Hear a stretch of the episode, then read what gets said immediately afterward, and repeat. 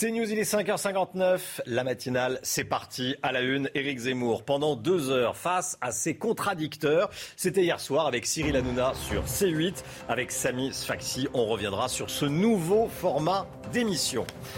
Un conseil de défense sanitaire aujourd'hui. Le gouvernement devrait donner des consignes de bon sens pour passer des fêtes sereinement. On verra les différentes pistes. Malgré la levée du préavis de grève de ce week-end, le trafic reste perturbé aujourd'hui sur l'axe sud-est. On va rejoindre Sybille Delettre en direct de la gare de Lyon. Sybille, à tout de suite. Une brigade de police spéciale pour lutter contre la délinquance dans le quartier de la Guillotière à Lyon. Vous savez, on en a souvent parlé, reportage dans un instant. Et puis la colère du maire des Sables d'Olonne contre une association qui veut lui faire retirer une statue de Saint-Michel devant une église. Éric Zemmour face à Baba hier soir sur C8, c'était le nom euh, de l'émission. Pendant deux heures, le candidat à la reconquête à la présidentielle était l'invité de la nouvelle émission de Cyril Hanouna. Il a fait face à une dizaine de contradicteurs, Chana. Et hein. eh oui, alors Romain, que faut-il en retenir le résumé de Johan Jametta d'Angelo Des échanges musclés hier soir sur le plateau de Cyril Hanouna entre Éric Zemmour et les autres invités de l'émission comme avec l'acteur Mathieu Kassovitz, qui a tenu à adresser un message au candidat à la présidentielle et à le confronter à sa propre histoire. Ce fantasme de la France euh, au blanc, la France euh, catholique, euh, n'existe plus. Le génie de la France, ce n'est pas ce qu'il dit. Le génie de la France, ce n'est pas le mélange comme ça, la diversité. je suis assez d'accord avec lui. Mais vous avez tort. Un échange tendu également aux allures de duel avec le journaliste Émeric Caron, on est obsédé par soi-même, on n'entend pas Attention, bientôt il va y avoir le doigt d'honneur. Notamment sur la question de l'islam. Quand vous venez de dire encore à l'instant que les musulmans appartiennent à une religion totalitaire, ça s'appelle tout simplement la stigmatisation. Vous, vous détestez vos cultures, vous détestez d'où vous venez. C'est pas mon cas. Face à la ministre de l'égalité homme-femme, Éric Zemmour se targue même d'être féministe. Si c'est l'égalité entre les hommes et les femmes, je suis féministe comme les autres.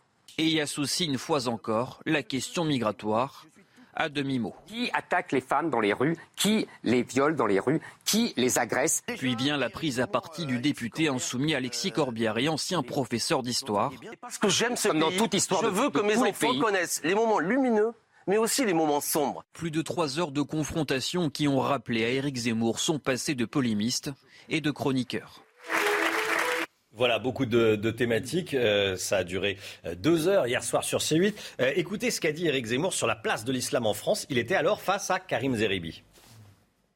Il y a d'innombrables quartiers aujourd'hui qui sont des enclaves étrangères tenues à la fois par les mœurs islamiques et par les caïds de la drogue.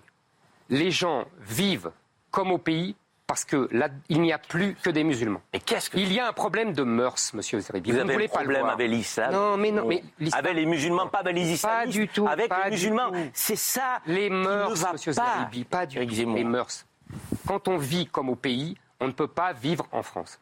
Samis Faxi, c'est un nouveau format d'émission qui, il euh, faut le dire, vient un peu bousculer la, la campagne. Hein. Oui, c'est vrai que d'abord, il faut qu'on se le redise, on s'est moins ennuyé que lors euh, de l'émission qui était consacrée à Emmanuel Macron avant-hier. Donc c'est vrai que c'est un nouveau format qui vient euh, bousculer cette, cette, campagne. Mais on ne savait pas trop vraiment à quoi s'attendre non plus parce que euh, Cyril Hanouna, il a endossé, il a enfilé ce costume d'intervieweur politique, d'animateur d'émissions politiques il y a très peu de temps.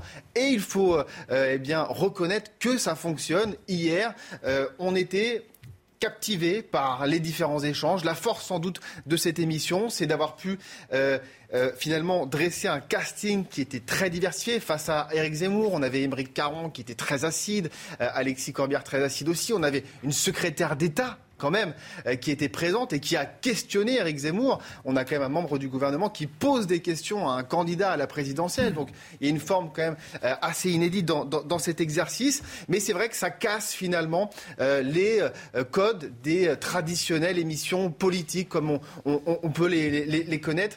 Et bien sûr qu'il faut garder ces émissions traditionnelles qui sont très techniques parce qu'il faut de la complexité dans les débats. Mais il faut aussi populariser le débat politique. C'est ce qu'a fait euh, Cyril Hanouna hier. Et pour que l'exercice soit vraiment complet, il va falloir que tous les candidats passent justement sur ce fauteuil. Et c'est ce qui est prévu. Et je pense que ça va être passionnant à suivre. Merci beaucoup, Samy Sfaxi. Restez bien avec nous. Bien sûr, deux hommes mis en examen après l'agression de militants SOS Racisme euh, pendant le meeting d'Éric Zemmour à Villepinte. L'un des deux hommes a 23 ans. Il est soupçonné d'être le leader du groupuscule d'ultra-droite Les Ouaves, hein, Chana. Et l'autre a 18 ans. Ils ont été mis en examen pour violences volontaires aggravées et violences volontaires en réunion. Les deux hommes sont placés sous contrôle judiciaire.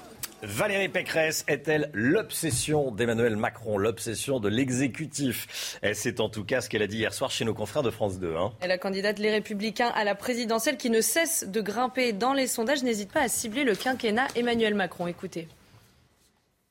Je suis leur obsession. Aujourd'hui, ça défouraille dans tous les sens et ça rate un peu de la cible d'ailleurs.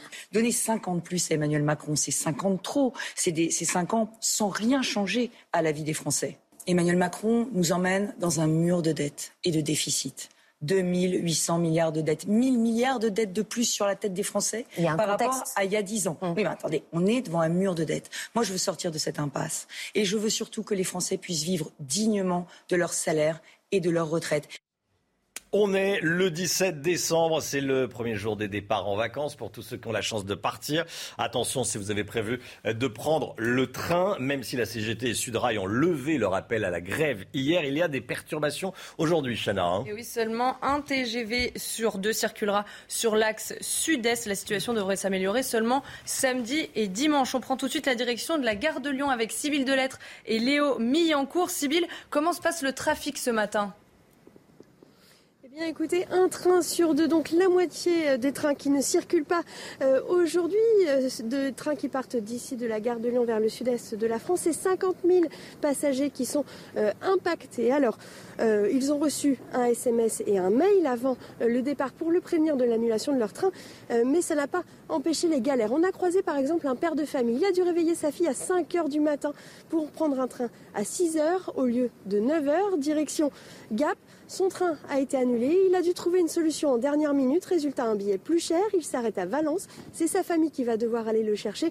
Et il nous confiait qu'il était vraiment très agacé. Il avait besoin de ses vacances, besoin de ce temps de repos pendant euh, Noël, eh bien c'est un stress euh, supplémentaire. Et encore, il fait partie euh, des heureux qui a fini par trouver une solution pour pouvoir quand même partir aujourd'hui. Ce que je peux vous dire également, c'est que tous les passagers qui ont vu leur train annulé vont être remboursés et ils auront également un bon d'achat de la valeur de leur billet.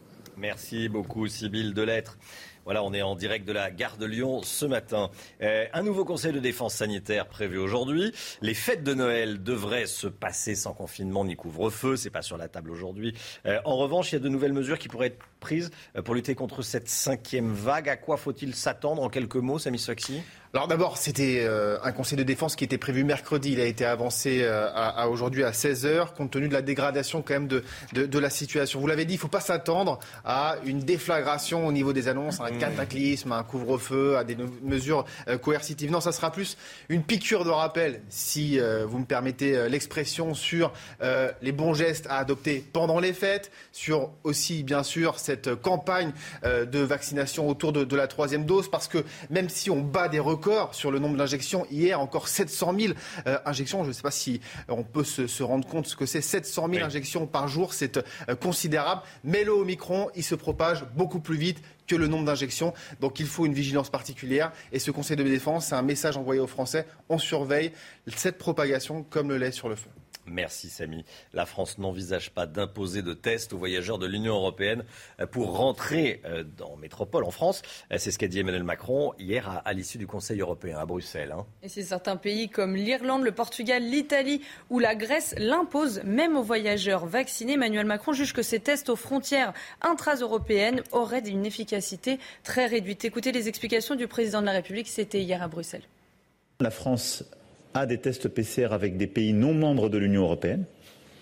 Le gouvernement a annoncé il y a deux jours le passage en catégorie rouge euh, du Royaume-Uni, ce qui a conduit à remettre justement de tels tests et à remettre des contraintes, en particulier le motif impérieux.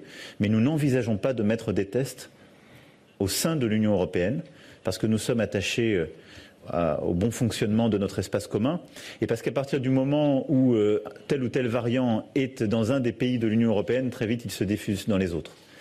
J'ajoute à cela que, euh, pour ce qui nous concerne, la plupart des mouvements sont faits, en tout cas une très grande majorité, par les transfrontaliers qui ont toujours été euh, exempts de telles mesures et donc l'efficacité d'une telle mesure serait très très réduite.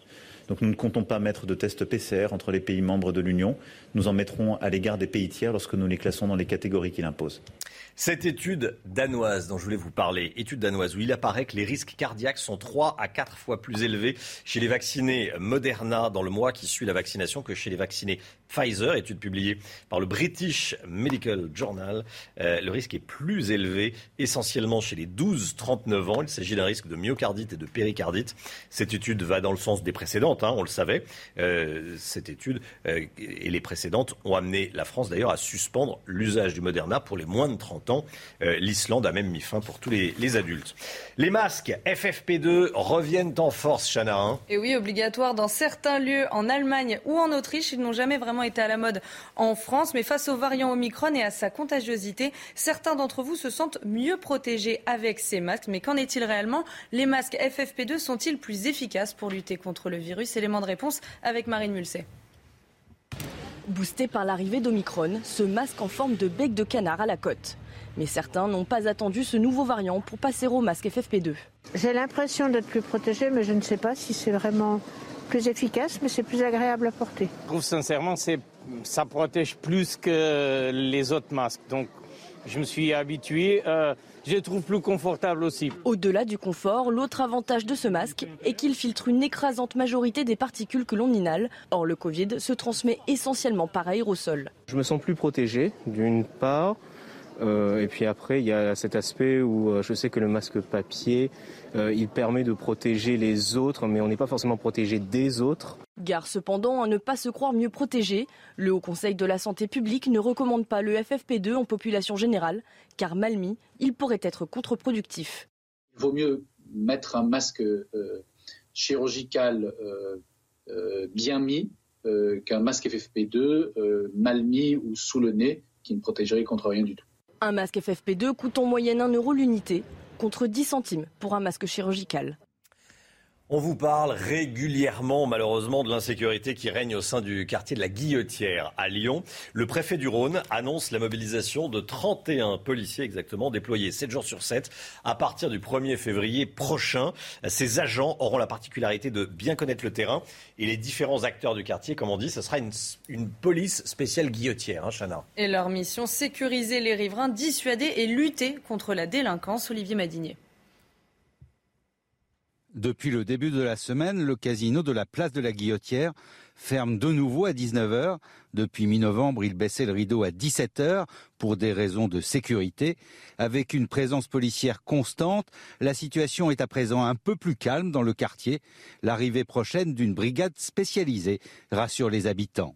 C'était la première demande de notre association euh, quand on s'est créé en septembre 2019. Euh, la première chose, c'était, bah, écoutez, il faudrait avoir une brigade, une troupe, une peu importe, euh, de policiers qui fassent de l'îlotage, donc pour se promener dans les rues, sur les places, pour avoir un contact avec un petit peu tout le monde et pour montrer en fait la présence de la force publique. Cette brigade spécialisée de terrain existe déjà dans certains quartiers sensibles de Lyon. Celle de la Guillotière sera composée de 31 policiers qui seront sur le terrain 7 jours sur 7. Du côté des syndicats de police, on craint que la création de cette brigade se fasse au détriment d'autres services. Notre souci, c'est que cette création de BST va se faire sur les effectifs qui sont déjà présents sur Lyon. Voilà, donc on va prendre effectivement des gens aguerris, des gens qui connaissent ce secteur, mais qui sont déjà dans des unités sur Lyon. La BST de la Guillotière sera opérationnelle au début du mois de février. Une polémique autour d'une statue de Saint-Michel. Certains défenseurs de la laïcité ne veulent pas en entendre parler. Ça se passe au Sable d'Olonne en Vendée. La justice demande à la ville de se mettre en conformité avec la loi de 1905 sur la séparation de l'Église et de l'État. Hein, la mairie des Sables d'Olonne devra donc la retirer dans les six mois. Cette décision n'est pas du tout du goût euh, du maire qui va faire appel de cette décision. Reportage signé Jean-Michel Decaze avec le récit d'Anthony Favali. Le tribunal administratif a tranché. Cette statue de Saint-Michel devra être déboulonnée. L'archange, rescapé d'une école privée vouée à la destruction, est installé là depuis 2018 avec l'accord de la précédente municipalité. Une apparition qui dérange l'association de la libre pensée de Vendée. C'est elle qui a engagé la procédure judiciaire au nom de la séparation de l'Église et de l'État. la petite place qui est devant l'église est un emplacement public. Donc très simplement, c'est contraire ou ça contrevient, comme on veut, à la loi de 1905 dans son article 28. Euh, il est interdit d'apposer d'élever un, un emblème religieux sur un emplacement public. Le maire actuel, Yannick Moreau, estime qu'il s'agit d'abord d'une très belle œuvre d'art, tout en soulignant l'attachement des habitants à cette référence culturelle. Il faut vraiment avoir que ça à faire pour créer une polémique sur une statue de Saint-Michel sur la place Saint-Michel devant une église Saint-Michel. On va pas supprimer le mont Saint-Michel au nom de la laïcité. Donc cette statue, elle est bien sur cette place, elle a vocation à y être et la ville des Sables ne se laissera pas intimider. Dans un communiqué, le maire dénonce les demandes selon lui abusives de laïcistes radicaux complices de la cancel culture. Il annonce qu'il fera appel de cette décision. C'est vrai qu'il y en a certains qui ont euh, temps à perdre. Enfin, c'est ce que dit le, c'est ce que dit le maire. Éric de Ritmaten, vous aviez un commentaire non, mais Je réfléchissais, je me disais peut-être qu'un jour on interdira le nom des villes qui ont un saint. Oui. Il y en a, ça, enfin, il y en a un sacré paquet. Bah, le maire manque pas du mot. Euh, on peut débaptiser euh, le Mont Saint-Michel. pourquoi pas Voilà. bon, bon, bon, voilà. Mais on parle de, évidemment de, de tous et c'est ça qui fait l'intérêt euh, de la vie, de l'actualité et de la vie. Il est 6h15. Tout de suite l'écho avec vous Eric et euh, ce virage sur l'aile pour Air France qui a fait un choix, euh, c'est celui d'acheter 100% Airbus pour ses futurs petits avions. On en parle tout de suite. Eric, euh, c'est fou. Airbus écrase totalement Boeing. Et hein. eh oui, c'est un renversement de situation. En 24 heures, j'ai regardé 302 commandes. Vous vous rendez compte? Alors, il y en a pour euh, les Australiens de Qantas, 134 avions, hein, des Airbus A320. Et puis, il y a Air France KLM Transavia. Vous savez, c'est le grand groupe maintenant euh, France franco-néerlandais. 168 avions. Il y en a 100 ferme et 68 en option. Donc Airbus écrase littéralement euh, Boeing, il repasse au-dessus. Alors ça s'explique de plusieurs manières. D'abord, euh, l'Airbus A320 Neo est un avion qui est euh, petit, hein, il y a 200 places à bord, il a un seul couloir et c'est l'avion du futur. Il consomme peu, il a deux réacteurs, il traverse l'Atlantique alors qu'autrefois il fallait un avion avec quatre réacteurs qui consommaient beaucoup. Donc là c'est fini, une nouvelle génération. Et puis deuxièmement, c'est un avion qui va simplifier la flotte d'Air France et là il faut le préciser, quand vous n'avez plus que des Airbus, les pilotes sont tous formés aux mêmes avions, hein, parce qu'il y a toute une famille Airbus bien entendu. Là maintenant c'est simplifié, le coût des pièces détachées tombe, enfin il y a plein d'avantages. Et là, Air France, KLM choisissent vraiment euh, le choix européen.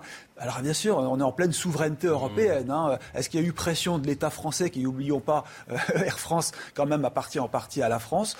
Bon, on ne sait pas, ça ne se dit pas bien entendu, mais en tout cas pour euh, Boeing, c'est un très très mauvais coup. Boeing souffre avec son Boeing 737 Max. Vous savez, il y a eu plein de problèmes techniques. Là maintenant, c'est on va dire un très beau cadeau de Noël pour Airbus, parce que je regardais également, ça va donner de l'emploi à l'Europe d'une manière générale, mais aussi à la France, puisque la cadence de production va passer de 40 à 60 avions par mois. Donc ça veut dire beaucoup plus de monde au travail. Et puis, en plus de cela, euh, Air France conserve hein, ces Boeing, parce qu'il reste encore des Boeing dans la flotte, mais peu à peu, ils seront remplacés. C'est le cas notamment euh, des, euh, des, avions cargo les cargos qui vont devenir également à leur hmm. tour des Airbus. Donc vous voyez, bonne nouvelle pour l'Europe et pour la France en particulier. C'est News, il est 6h18, restez bien avec nous. Beaucoup d'actualités ce matin. Attention à la grève à la SNCF. Hein. Euh, le préavis a été levé pour ce week-end, mais euh, toujours un train sur deux sur l'axe sud-est. On est en direct de la gare de Lyon. Euh, ce matin, on va vous parler évidemment de l'émission hier soir. Éric Zemmour face à Baba, face à ses contradicteurs. C'était sur C8 avec Cyril Hanouna. bien sûr, on va voir ce qu'il faut en, en, retenir.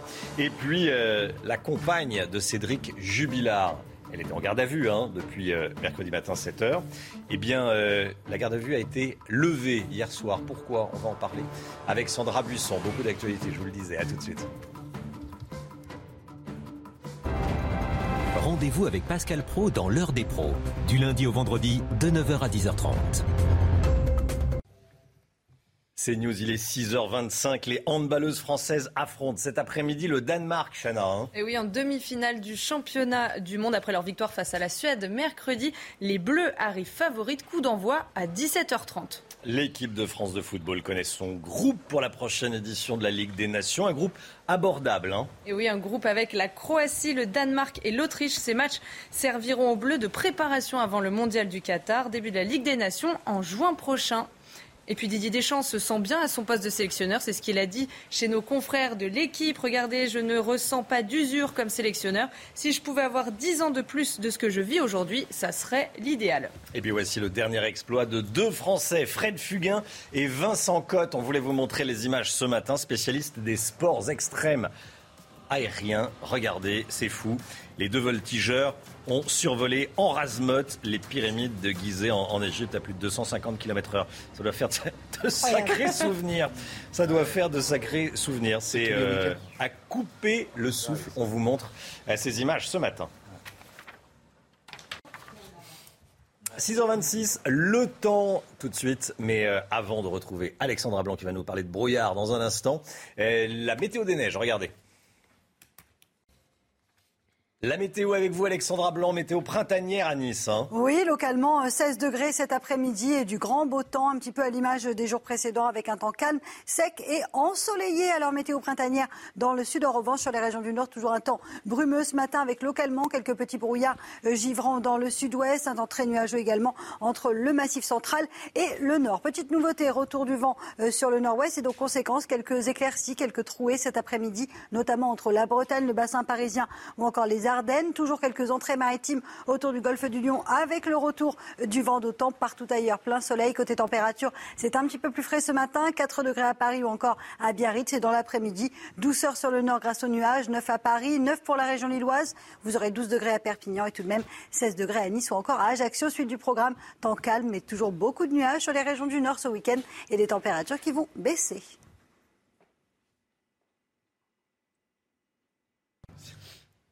CNews 6h29. Merci d'avoir choisi CNews pour démarrer votre journée. À la une ce matin, un trafic de faux passes sanitaires. Un couple de Roubaisiens va être jugé aujourd'hui pour en avoir vendu l'été dernier sur Snapchat. Un conseil de défense sanitaire. Aujourd'hui, le gouvernement devrait donner des consignes de bon sens pour passer les fêtes sereinement. Le score de Valérie Pécresse dans les sondages permet euh, à la présidentielle de voir les cartes rebattues. On le verra avec Samy Sfaxi. A tout de suite, Samy. La compagne de Cédric Jubilard, sortie libre de sa garde à vue. Aucune charge n'est retenue contre elle. Où en est l'enquête ce matin Je poserai cette question à Sandra Buisson, qui est déjà avec nous. A tout de suite, Sandra. Et puis la colère des commerçants marseillais qui doivent payer une taxe pour que leurs poubelles soient ramassées.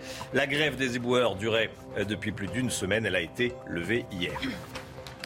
On voulait vous raconter cette histoire dans la matinale. Donc, un couple de Roubaisiens va être jugé aujourd'hui pour avoir vendu des faux passes sanitaires sur Snapchat, sur le réseau social Snapchat, Chana. Hein. Ils seront jugés aujourd'hui au tribunal correctionnel de Lille. Les deux individus auraient vendu ces faux certificats pour la modique somme de 100 euros. Au total, 110 000 faux passes sanitaires circulent actuellement en France et 400 enquêtes ont été ouvertes. Reportage au sein de la gendarmerie de Lille, signé Damien Deparnay.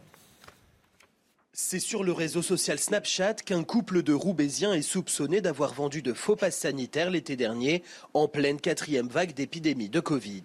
Une fraude repérée par la section de recherche de la gendarmerie de Lille. Mes cyber-enquêteurs euh, ont identifié euh, un pseudo au départ qui vendait pour 100 euros pièce euh, des faux passes sanitaires. La suite des investigations ont permis à mes enquêteurs d'identifier la personne, en fait le couple, qui se cachait derrière ce pseudo et euh, d'arriver à déterminer à peu près le volume euh, des ventes qu'ils avaient pu réaliser. Nous sommes arrivés à une cinquantaine de clients. Parmi ces 50 clients, 5 ont déjà été interpellés. Mais sur l'application Snapchat, les comptes proposant de faux passes sanitaires se développent. Les cyber-enquêteurs continuent donc de mener des investigations. Au niveau national, il y a euh, une pluralité d'enquêtes en cours. Certaines permettent d'identifier des gens qui réalisent eux-mêmes et de manière assez artisanale les faux passes.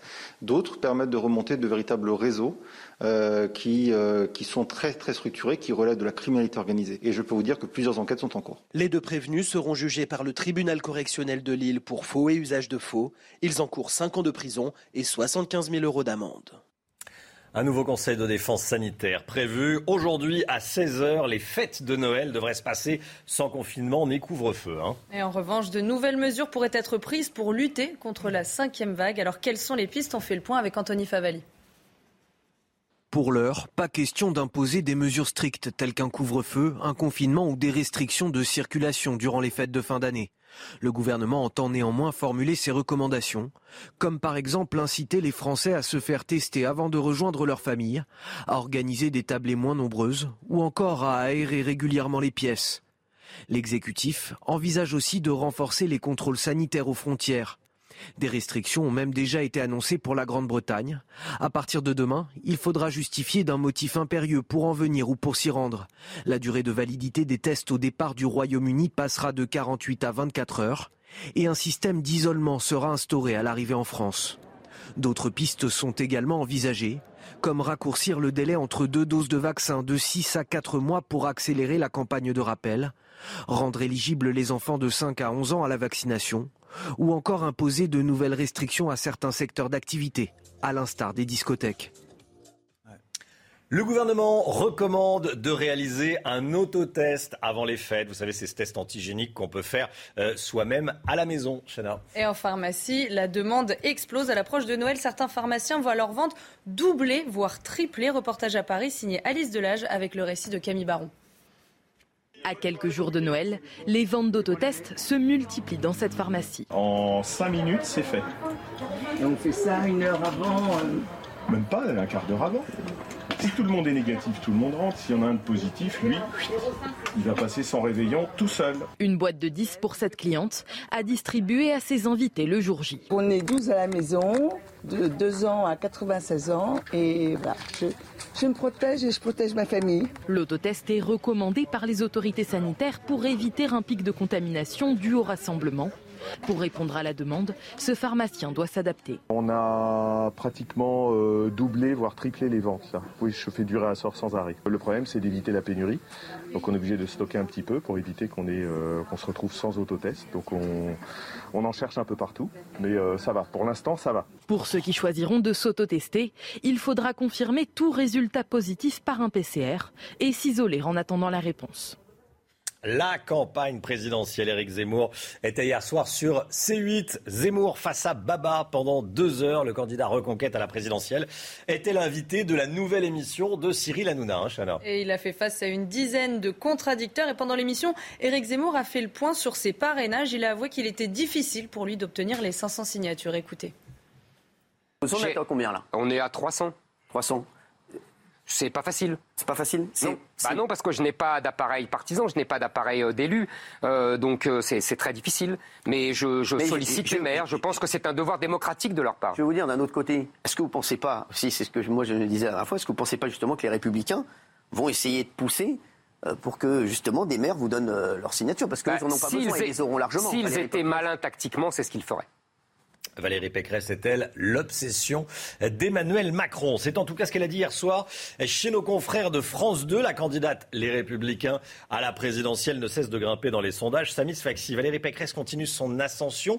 Elle inquiète de plus en plus l'Elysée alors, ce qu'il faut dire, c'est que d'abord, Valérie Pécresse, elle a réussi à casser en fait cette image de Macron compatible qui lui collait à la peau depuis euh, maintenant euh, des mois. Et en fait, qu'est-ce qui s'est passé depuis euh, sa nomination, son élection au Congrès? D'abord, elle a durci son discours. Elle est retournée sur les thèmes traditionnels de la droite réduction du nombre euh, de fonctionnaires, euh, prise de position assumée sur l'âge de départ à la retraite, au-delà de 64 ans, voire 65 euh, ans. Donc ça, ce sont des thèmes qui sont chers à la droite. Donc elle quitte cette Macronie, en tout cas cette compatibilité avec, le chef de l'État.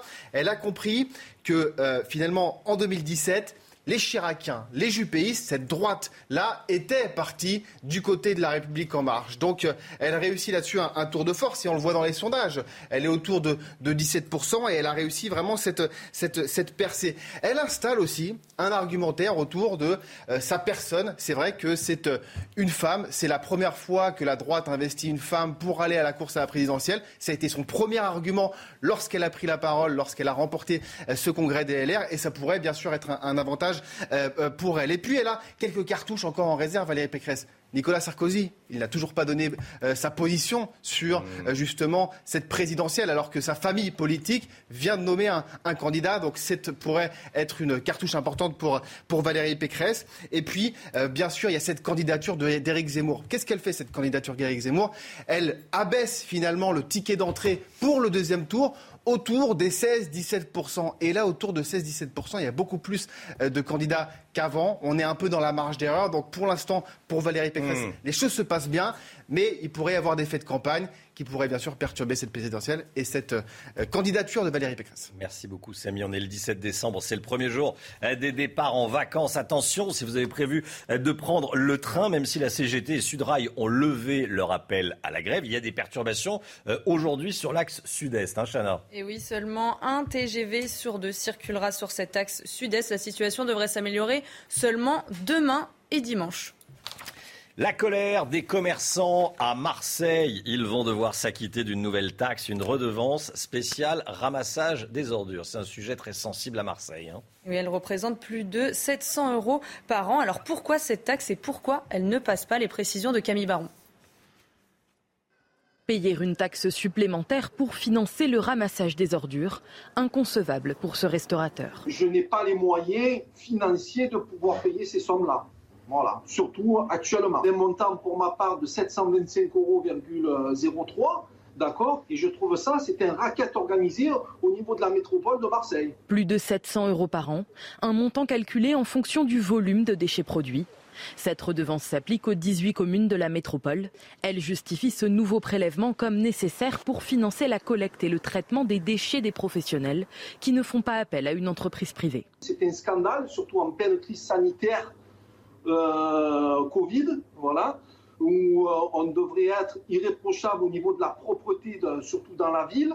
Il y a des poubelles qui volent de partout, surtout quand il y a le Mistral, comme je vous l'ai dit. Et puis, on veut faire payer encore les petits commerçants. Voilà, c'est une honte. Concernant la grève des éboueurs, un accord a été trouvé avec les syndicats pour une reprise du travail. Les derniers agents en grève ont été réquisitionnés hier.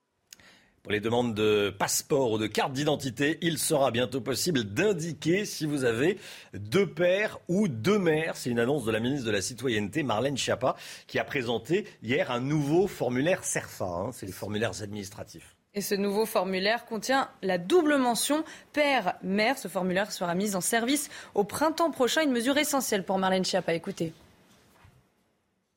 C'est un nouveau CERFA pour les cartes nationales d'identité et pour les passeports qui permet aujourd'hui de prendre en compte la diversité des familles en France. La loi a avancé. Aujourd'hui, il y a des familles dans lesquelles il y a deux mamans ou deux papas qui élèvent des enfants, soit parce qu'il y a eu euh, des PMA, soit parce qu'il y a eu des adoptions. Euh, et c'était important pour nous euh, de reconnaître la diversité de ces familles et de dire aujourd'hui que l'on peut cocher le fait d'être père ou mère à deux reprises. C'était aussi important pour moi parce que je, n'aime pas du tout l'expression de parent 1, parent 2. Et euh, je voulais vraiment garder les mots de père et mère qui me semblent extrêmement importants. Et donc aujourd'hui, euh, un couple dans lequel il y a deux hommes ou un couple dans lequel il y a deux femmes peut tout à fait euh, s'identifier à cet égard. Je pense que c'est une avancée majeure pour les personnes LGBT+. Je pense que c'est une avancée majeure pour les couples de même sexe.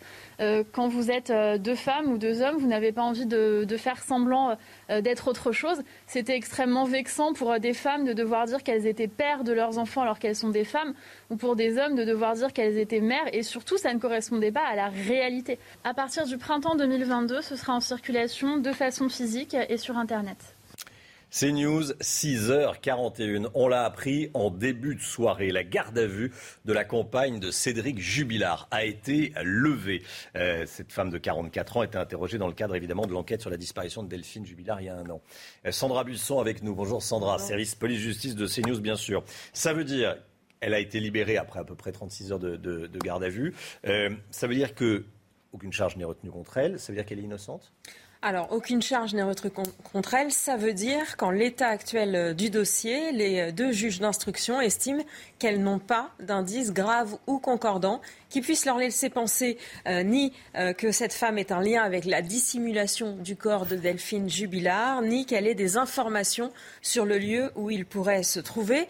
Les vérifications nécessaires ont été faites, notamment sur le témoignage dont on vous parlait hier et qui avait été un des éléments qui avait déclenché euh, cette garde à vue. Je rappelle que d'autres auditions ont eu lieu, vous le savez, euh, mercredi, en parallèle de cette garde à vue, audition notamment du fils de cette femme qui est euh, la compagne de Cédric Jubilard depuis le mois d'avril. Le fils de cette femme connaissait très bien également Cédric Jubilard. Des détenus à la maison d'arrêt de la prison de Cesse ont également été entendus, des détenus qui pourraient avoir recueilli certaines confidences de Cédric Jubilard. Il faut savoir que ce n'est pas la première fois qu'une garde à vue dans ce dossier est levée sans qu'il y ait euh, de mise en examen euh, ensuite. Ça avait été le cas notamment de la mère et du beau-père de Cédric Jubilard. Sandra, où en est l'enquête ce matin donc? Alors, Il faut savoir que les recherches euh, du corps de Delphine Jubilard n'ont jamais cessé. Les dernières ont eu lieu encore au mois d'octobre. C'était des spéléologues qui avaient fouillé des cavités de la région de, de Cagnac-les-Mines parce que c'est une région qui regorge d'endroits assez difficiles d'accès. Cédric Jubilard reste le suspect principal des juges d'instruction. Il est toujours mis en examen pour meurtre sur conjoint. Il y aura certainement une nouvelle audition avec lui euh, dans les semaines qui viennent. On attend aussi le résultat des analyses menées sur la couette saisie il y a un an au domicile des époux euh, Jubilard et que Cédric Jubilard était sur le point de mettre à laver quand euh, les gendarmes sont arrivés cette nuit-là à 4h50 du matin. L'analyse des eaux usées n'avait rien donné de probant, ni de traces de sang, ni de traces d'urine. Et parallèlement, la troisième demande de remise en liberté de Cédric Jubilard, on l'a appris hier, elle a été rejetée. Il reste donc en détention euh, provisoire, mais nul doute que ses avocats ne vont pas en rester là. Ils dénoncent l'absence de preuves matérielles directes à l'encontre de leurs clients pour le maintenir en détention provisoire. Merci Sandra. 6h44. Le sport tout de suite avec un très beau parcours jusqu'ici. En tout cas, des handballeuses françaises, elles vont jouer les demi ce soir. Sacré parcours hein, pour les handballeuses françaises. Elles vont affronter cet après-midi le Danemark en demi-finale du championnat du monde. Hein. Et oui, après leur victoire face à la Suède, mercredi, les Bleus arrivent favorites. Le coup d'envoi est prévu à 17h30.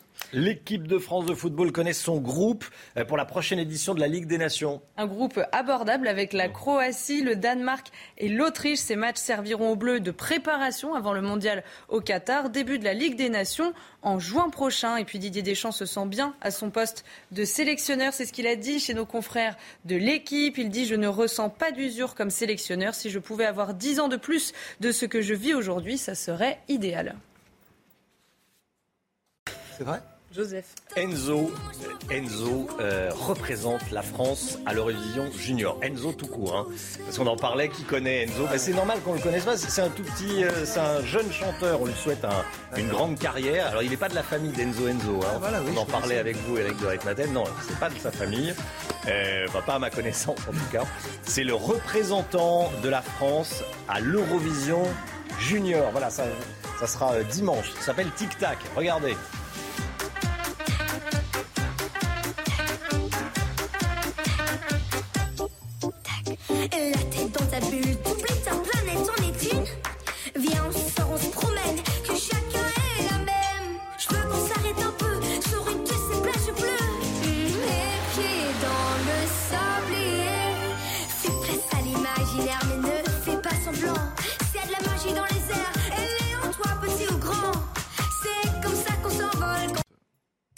Enzo, voilà, on lui souhaite euh, de, bah, de, remporter la, compétition, hein, l'Eurovision Junior. Je voulais vous parler également de euh, cette boîte bleue euh, plutôt des qui contient une boule de Noël, ainsi que des cartes de, l'UNICEF. C'est la période, c'est pour Noël, ça coûte 14, les cartes coûtent 14 euros, la boule de Noël 13 euros, et évidemment l'argent va entièrement à l'UNICEF. Voilà, vous voyez tout.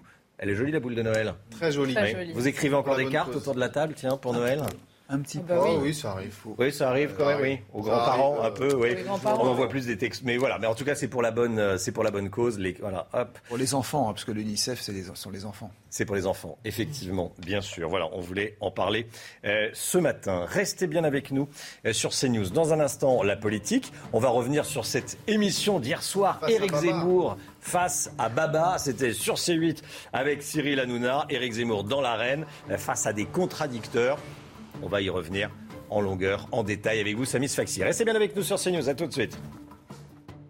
Je les tiens. C'est News, il est 6h54. La politique, Éric Zemmour face à Baba. C'était le nom de l'émission hier soir sur C8. Éric Zemmour face à des détracteurs. Émission euh, évidemment présentée par Cyril Hanouna. Euh, ça a duré deux heures et vous l'avez regardé cette émission, Samy Faxi. Euh, c'est un format d'émission qui vient bousculer la campagne présidentielle. Hein. Oui, et je pense que c'est unanime autour de cette table. On s'est beaucoup moins ennuyé que lors de la prise de parole d'Emmanuel Macron chez nos confrères de, de, TF1. Alors c'est vrai qu'on ne savait pas trop euh, à quoi s'attendre finalement avec euh, ce, nouveau format parce que Cyril Hanouna, il a enfilé ce costume d'intervieweur politique, d'animateur de débat politique finalement très récemment. Donc on ne savait pas comment ça allait prendre eh bien ça marche très bien en fait. Ça marche très bien parce que c'est un nouvel exercice. Il vient casser les codes de l'émission politique euh, traditionnelle qui euh, parfois peut paraître très technique chez nos confrères. Et il faut que ce soit technique, il faut que sur certaines émissions, il y ait cette complexité, il y ait cette, technocratie qui s'affiche. Mais il faut aussi populariser euh, le débat politique. Et je trouve que c'est ce qu'a fait hier Cyril Hanouna. D'abord, il l'a fait grâce à un casting qui était intéressant, parce que euh, les contradicteurs qui étaient face euh, au candidat à la présidentielle étaient finalement très divers.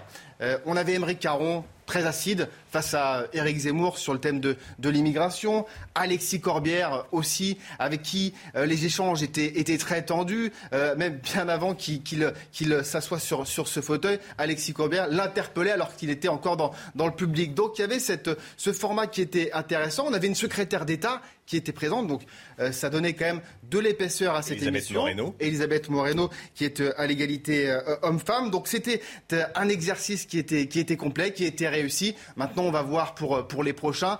Cyril Hanouna a voulu taper fort avec un candidat très sulfureux. Hmm. Donc c'est pour ce, ce côté-là, c'est réussi. En revanche, c'est une émission où on ne va pas pour faire des annonces sur le programme. Non, vous avez appris euh, beaucoup de choses sur Eric Zemmour. Bah, moi, j'ai regardé jusqu'à 21h40, mais non, c'était, un échange. Moi, j'ai regardé jusqu'au bout, Romain. C'est pour ça que j'ai des petits yeux ce matin, d'ailleurs. C'est ce que je vous disais. Mais, mais, c'est vrai qu'on n'a pas appris grand-chose, en tout cas, sur la programmatique d'Éric mmh. Zemmour, si ce n'est peut-être eh bien, qu'il continue d'avoir des difficultés à euh, avoir ses parrainages. Il disait hier euh, qu'il était autour de 300 parrainages. Je pense qu'on est un peu moins et qu'on essaye de gonfler un petit peu euh, l'histoire pour pouvoir rendre euh, sa candidature encore plus crédible. Mais c'est vrai qu'on n'apprend pas grand-chose. C'est l'objectif. L'objectif, c'est vraiment de connaître la personnalité d'Éric Zemmour et voir comment est-ce qu'il réagit face à ses contradicteurs. Et moi, j'ai trouvé que c'était un exercice Merci Samy. Soyez là à 8h15. Laurence Ferrari recevra Julien de Normandie, ministre de l'Agriculture et de l'Alimentation. Julien de Normandie, interrogé par Laurence, 8h15. Il est 6h57. Le temps tout de suite avec Alexandra Blanc.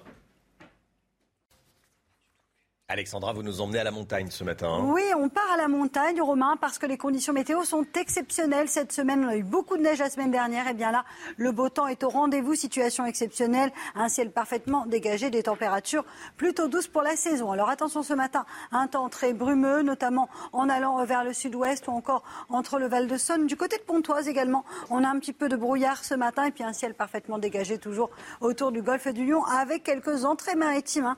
Et oui, retour du vent d'automne et donc quelques nuages venus de la mer Méditerranée. Dans l'après-midi, c'est globalement l'amélioration du soleil quasiment partout. Toujours quelques petits nuages qui ont tendance à s'accrocher entre la Normandie et les Hauts-de-France. Et puis une belle bande nuageuse entre la Vendée et le sud de la Bourgogne. On retrouve également ce vent d'autant en Méditerranée. Puis du plein soleil au pied des Pyrénées, autour du golfe du Lion, en Corse ou encore en allant vers les Alpes et la Lorraine. Les températures un petit peu en baisse ce matin. Ce n'est que le début. Il va falloir vous y habituer avec 4 degrés à Paris, 4 degrés également euh, pour le Pays Basque, quelques gelées toujours sur les régions centrales, notamment entre Limoges et le Puy-en-Velay. Puis dans l'après-midi, les températures restent globalement assez douces pour la saison. 9 degrés à Paris, 10 degrés pour Rennes, vous aurez 12 degrés à Toulouse et seulement 5 petits degrés entre Grenoble et Lyon. Vraiment toujours de la fraîcheur sur le Lyonnais, 16 degrés en moyenne du côté euh, de Nice. La suite du programme temps calme, sec et ensoleillé dans le sud avec une baisse des températures.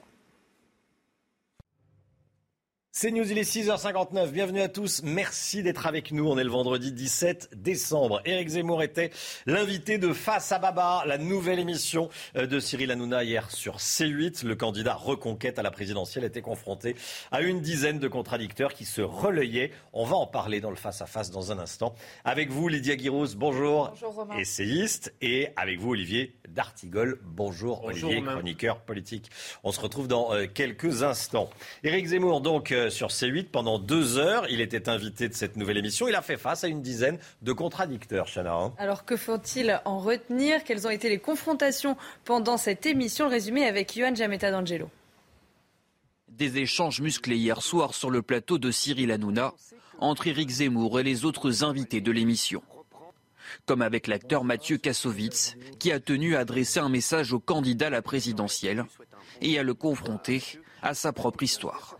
Ce fantasme de la France euh, au blanc, la France euh, catholique, euh, n'existe plus. Le génie de la France, ce n'est pas ce qu'il dit. Le génie de la France, ce n'est pas le mélange comme ça, la diversité. Moi, je suis assez d'accord avec lui. Le mais vous avez tort. Un échange tendu également aux allures de duel avec le journaliste Émeric Caron, On est obsédé par soi-même, on n'entend pas les Attention, autres. bientôt il va y avoir le doigt d'honneur. Notamment sur la question de l'islam. Quand vous venez de dire encore à l'instant que les musulmans appartiennent à une religion totalitaire, ça s'appelle tout simplement la stigmatisation. Vous, vous détestez vos cultures. Vous détestez d'où vous venez. C'est pas mon cas. Face à la ministre de l'égalité homme-femme, Éric Zemmour se targue même d'être féministe. Si c'est l'égalité entre les hommes et les femmes, je suis féministe comme les autres. Et y associe une fois encore la question migratoire.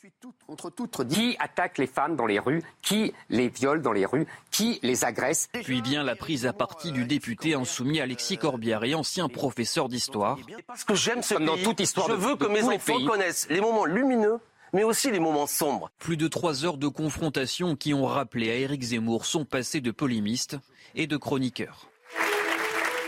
Voilà, et on va y revenir dans, dans un instant. Un nouveau conseil de défense sanitaire prévu aujourd'hui à 16h. Les fêtes de Noël devraient se passer sans confinement ni couvre-feu, Chana. hein. En revanche, de nouvelles mesures pourraient être prises pour lutter contre la cinquième vague. Par exemple, les Français pourraient être invités à se faire tester avant de retrouver leur famille, organiser des tablées moins nombreuses ou encore aérer régulièrement les pièces pendant la soirée. C'est aujourd'hui le premier jour de départ en vacances pour les vacances de Noël. Attention si vous avez prévu de prendre un train, même si la CGT et Sudrail ont levé leur appel à la grève hier. Prévoyez des perturbations aujourd'hui. hein. Seulement un TGV sur deux va circuler sur l'axe sud-est. hein. La situation devrait s'améliorer seulement demain et dimanche. On prend tout de suite la direction de la gare de Lyon avec Sybille Delettre et Léo Millancourt. Sybille, comment se passe le trafic ce matin? Alors, ben regardez, Chana, je voulais vous montrer ce panneau. Ce panneau, il indique les trains qui vont partir ce matin. Et en fait, un œil aguerri peut voir qu'il n'y a que la moitié des trains qui sont affichés ce matin par rapport à d'habitude. Après, vous pouvez voir, c'est assez calme ici à la gare de Lyon. Les voyageurs sont là. La raison de ce calme, c'est que les voyageurs ont été prévenus, ceux qui ont vu leur train annulé ont été prévenus en avance par SMS et par mail. Ils ont donc pu trouver une alternative pour pouvoir euh, voyager euh, malgré tout. Ce que je peux vous dire également, c'est que ceux euh, dont le train a été annulé seront remboursés à 100% et ils auront également un bon d'achat de la valeur de leur billet de train. Merci beaucoup, Sybille Delettre, en direct de la gare de Lyon, Lydia Guirous et Olivier D'Artigol. Euh, la CGT a reculé, hein. le préavis de grève a été rapidement levé. Je vous vois sourire, vous voyez où est-ce que je veux en venir, Olivier. Euh, la CGT, c'est plus ce que c'était, hein. ça recule vite. Hein. Vous savez qu'il y a dans le dialogue social partout dans le pays, dans les branches professionnelles, beaucoup plus d'accords. euh, que vous ne l'imaginez peut-être, Romain. En, en l'occurrence, là, il y avait trois semaines. Je suis un pour- peu ironique, Je effectivement, le sais, vous êtes parce un que peu c'est nouveau. sur ça. Parce que c'est nouveau. Oui, mais il y avait trois semaines pour négocier entre les syndicats et la direction de la SNCF. On peut regretter que tout cela atterrisse, mais c'est un jeu qu'on connaît euh, au plus près du départ en vacances. On, on- on sent bien qu'il y avait nécessité à ce qu'après l'année qu'on a vécue, à ce que cela se, Et- se et- règle et que tout le monde puisse rejoindre sa famille Et tranquillement. la base, comme on dit. Mais les dit, revendications euh, étaient justes sur les effectifs, sur euh, les revalorisations salariales, sur La direction a proposé la, la 600 réorganisation de la SNCF. La direction a proposé 600 euros et la base a dit attendez, on va, on va accepter les 600 euros, c'est déjà bien, et, et- et on va lever le préavis assez rapidement. C'est une nouvelle façon euh, d'aborder la, la- la négociation sociale. Lydia? Je, suis assez d'accord. Euh, c'est une très bonne chose qu'ils aient euh, reculé et qu'ils ne prennent pas, enfin, je pourrais utiliser l'expression prendre en otage, euh, mais en tout cas qu'ils n'empêchent pas, à la veille de vacances qui sont quand même très attendues par les Français, de, partir. C'est bien que la CGT retrouve un petit peu la raison et une nouvelle façon de, dialoguer et d'aller vers plus de, de, dialogue, de compréhension et moins de radicalité dans les rapports au sein des entreprises notamment avec des syndicats comme euh, la CGT ou, d'autres qui peuvent ou être Sudrail, radical également. Euh, Éric Zemmour, pendant deux heures, face à ces détracteurs, contradicteurs, qu'est-ce que vous en avez pensé? Vous déjà du, format de l'émission Pas que euh, des contradicteurs, et détracteurs, il y avait aussi un nombre conséquent de soutiens, d'après ce que j'ai vu. C'était d'après ce que j'ai vu. C'était 5 5 5 5 bon, très bien. moi, le format de l'émission me semble intéressant. Il faudra voir si tous les autres candidats bénéficient de cette exposition et de la manière dont ça s'est passé, l'amour, la passion que j'ai de la politique m'amènerait à vouloir un mixte entre ce qu'on a vu euh, sur le service public pendant deux heures, qui était assez soporifique, mais avec quand même euh, des moments euh, importants, et ces nouvelles formules qui sont très appréciées par un jeune public euh, très éloigné de la politique et qui peut se conscientiser, s'intéresser au débat de la présidentielle. pas le nez sur les chiffres, mais je pense que ça va. On verra les audiences. Ça, va, aller au-delà du jeune public uniquement, à mon sens. Et, en termes de présidentialité, pardon, je termine. En termes de présidentialité, je trouve qu'Éric Zemmour dans ce format reste un polémiste et a du mal à véritablement gagner sa présidentialité. Hmm. J'ai trouvé que ce nouveau format est très intéressant. Il va sans doute toucher des cibles qui ne sont pas celles des formats classiques. Mm. Alors évidemment, c'était euh, plus euh, dynamique, euh, parfois un peu sulfureux. Les échanges étaient oui. plus rock'n'roll.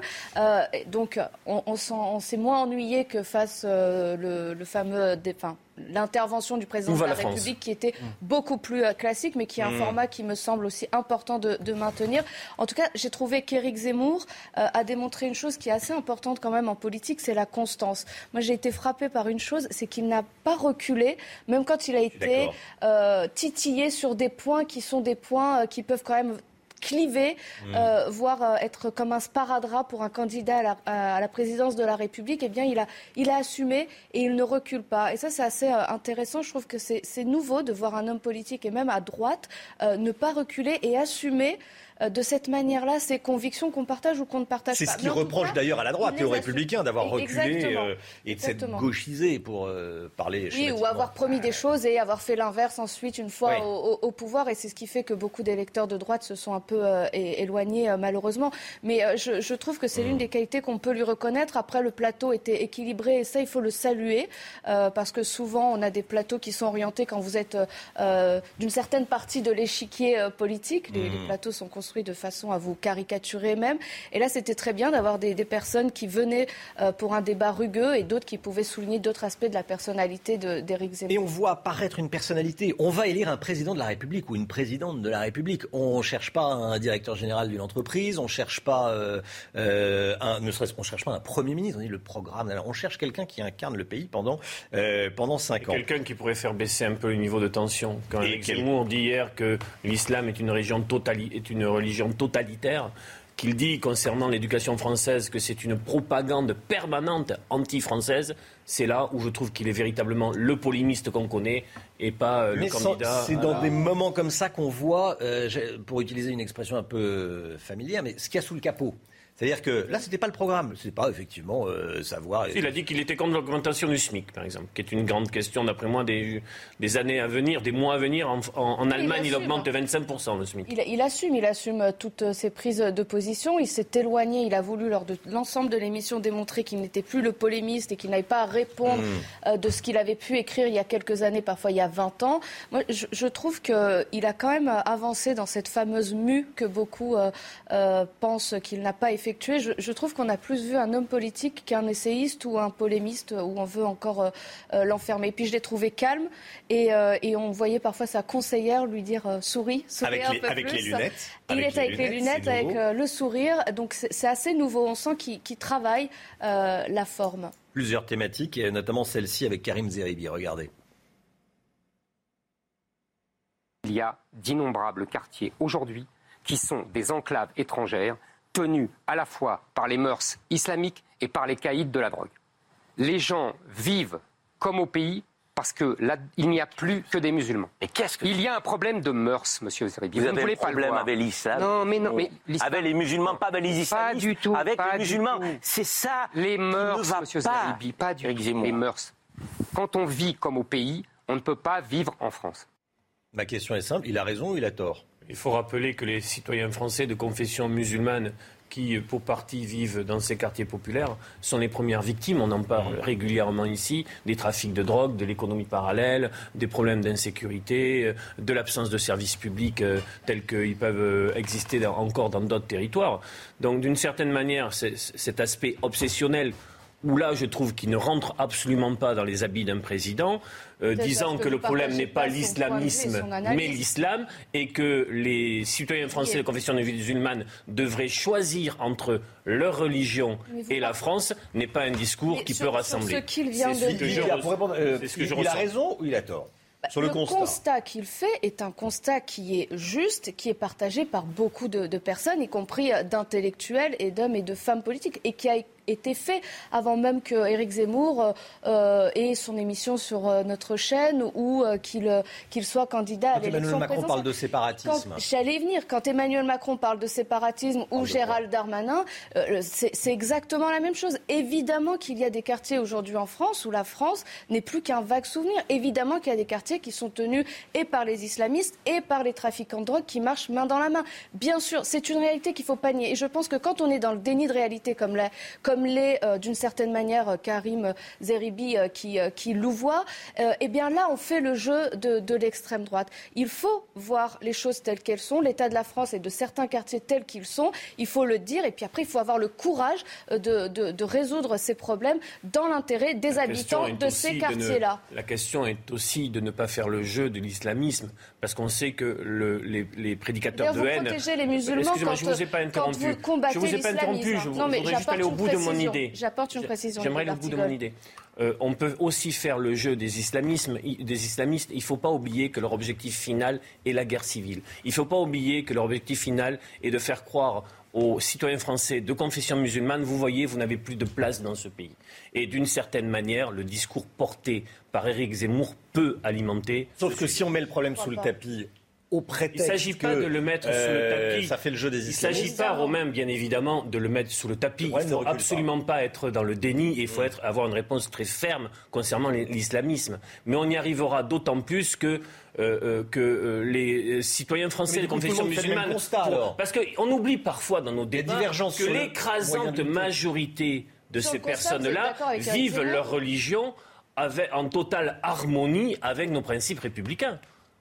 Ça, c'est pas. Ça, y a même, même pas même le besoin, rappeler. y a même pas besoin de, de le rappeler. Je pense on a en parle- on le dit presque qui, plus. qui le démontrent. Mais quand je vous écoute, Olivier D'Artigol, je crois comprendre qu'en fait, vous êtes d'accord avec le constat d'Éric Zemmour sur la situation de certains quartiers Ah, en je France. dis qu'il y a des quartiers, en effet, où quand, le, quand, Donc, la, quand, la. République, quand la République recule, il y a en effet d'autres. Quand la République, recule, quand je connais bien ces quartiers, quand la République recule, en effet, d'autres problématiques euh, s'imposent, une pression sur les familles et qui islamisent ces quartiers pour les éloigner de la France, du mode de vie et des valeurs de la une réalité. Allez, un dernier mot de, de politique. Christiane Taubira doit prendre la parole. Ah oui. Euh, Aujourd'hui, la, la madone de la gauche revient. Euh, Olivier d'Artigol, elle pourrait devenir candidate, euh, remplacer la candidature de Mélenchon, Jadot, Hidalgo, qui est encore candidate du Parti Alors je vois en effet des gazouillis sur Twitter sur Elle va parler. Je vois des conférences de presse qui sont inscrites à l'agenda. Yannick Jadot, Anne Hidalgo en Ouais. effet. Donc tout ça, tout ça. euh, C'est quoi, c'est s'installe. Je n'ai aucune, aucun Vous élément. Peut-être que Samy en a. Il n'y en a aucun élément sur ce qui va être annoncé ou pas. Mais d'après moi, tout ça ne remplacera jamais la euh, nécessité pour une gauche sociale, intellectuelle, politique à mener le combat d'idées et à convaincre des millions de gens. Ce qui, pour aujourd'hui, elle est en grande difficulté sur une grande question de sujet. Et le casting ne, ne suffira pas à passer la rampe. Non, mais c'est un appel de, désespoir d'une gauche en fait qui euh, ne touche plus euh, les Français et qui a des scores qui sont euh, très faibles. Donc on pense qu'en sortant une légérie qui est Christiane Taubira, elle saura relever la tête. Mais je ne suis pas certaine que Christiane Taubira réussira. D'ailleurs, est-ce qu'elle en a véritablement envie ou est-ce que c'est un petit peu du, narcissisme et de la vanité? Et puis, est-ce qu'elle réussira à rassembler toute cette gauche? Je, ne pense pas. Et par ailleurs, est-ce qu'elle sera de nature à apporter de l'apaisement mmh. dans le débat public? Je ne suis pas certaine. C'est par ailleurs une personnalité estimable. Ah oui, bien sûr. 7h14. On restera sur ce, bien sûr. Merci à tous les deux. on n'attaque jamais les personnes. Hein, évidemment, évidemment. Euh, merci Lydia. Merci Lydia Guéros, merci Olivier D'Artigol d'être venu ce matin sur le plateau de la matinale. On va parler euh, avion. On va prendre un peu d'altitude avec Eric de Ritmaten. Airbus écrase Boeing. C'est tout de suite. Éric de Ritmaten, le chiffre éco, euh, il y a une série de commandes records pour Airbus. Hein. Ah oui, ils peuvent être contents hein, chez Airbus. Hein, à Toulouse, là, c'est vraiment extraordinaire. Si vous faites l'addition, deux méga commandes en 24 heures, ça s'est jamais vu. Alors d'un côté, vous avez Qantas, euh, la, la, compagnie aérienne australienne, 134 avions. Le groupe Air France, vous voyez 100 mais vous rajoutez en plus des options qui ont été prises par Air France donc on arrive à 308 avions quand même, hein, c'est pas rien. Alors, ce sont des avions A320 Neo, ce sont des petits avions finalement, mais extrêmement efficaces, très économes. Ils ont un seul couloir au centre, 200 places à bord. Ils peuvent traverser l'Atlantique. Voilà, c'est ça l'avenir, la nouvelle génération, avec des carburants verts, comme on dit, qui consomment très peu. C'est au détriment de Boeing. Boeing qui est au sommet, et eh bien, se retrouve en bas. Euh, et c'est très bien pour euh, l'Europe et la France en particulier. C'est de l'emploi en plus parce que les cadences de production vont passer de 40 à 60 avions par mois. C'est facile pour la maintenance, moins de pièces détachées, les mêmes pilotes partout, même pour toute la génération Airbus. Voilà comment on fait des économies, on optimise. C'est la souveraineté française et européenne. C'est bien. Est-ce que l'État est intervenu pour obliger Air France à acheter les avions? Ça, point d'interrogation. On ne le dira pas. Mais en tout cas, c'est un beau cadeau de Noël pour Airbus et toute la filière aéronautique. C'est ça. C'est News, il est 7h16, le sport tout de suite avec un très beau parcours pour nos handballeuses françaises. Les handballeuses françaises vont affronter cet après-midi le Danemark en demi-finale du championnat du monde. Hein. Un match après leur victoire face à la Suède. Mercredi, les Bleus arrivent favoris de coup d'envoi à 17h30.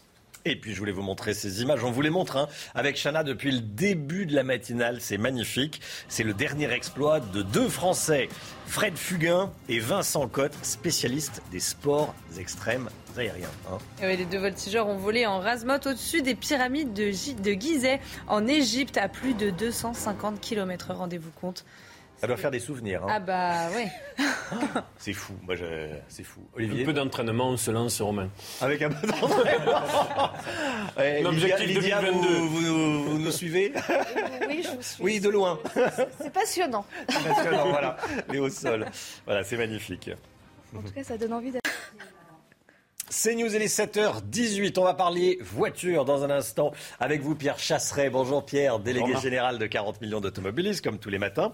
Et puis on ira euh, également à 7h30 retrouver Sybille Delettre à la gare de Lyon. On va voir euh, les perturbations aujourd'hui. Premier départ perturbé, la grève est levée, mais aujourd'hui, il ne pouvait pas revenir sur ce qui était prévu pour cette journée d'aujourd'hui. Un train sur deux sur l'axe sud-est. Restez bien sur ces news. À tout de suite.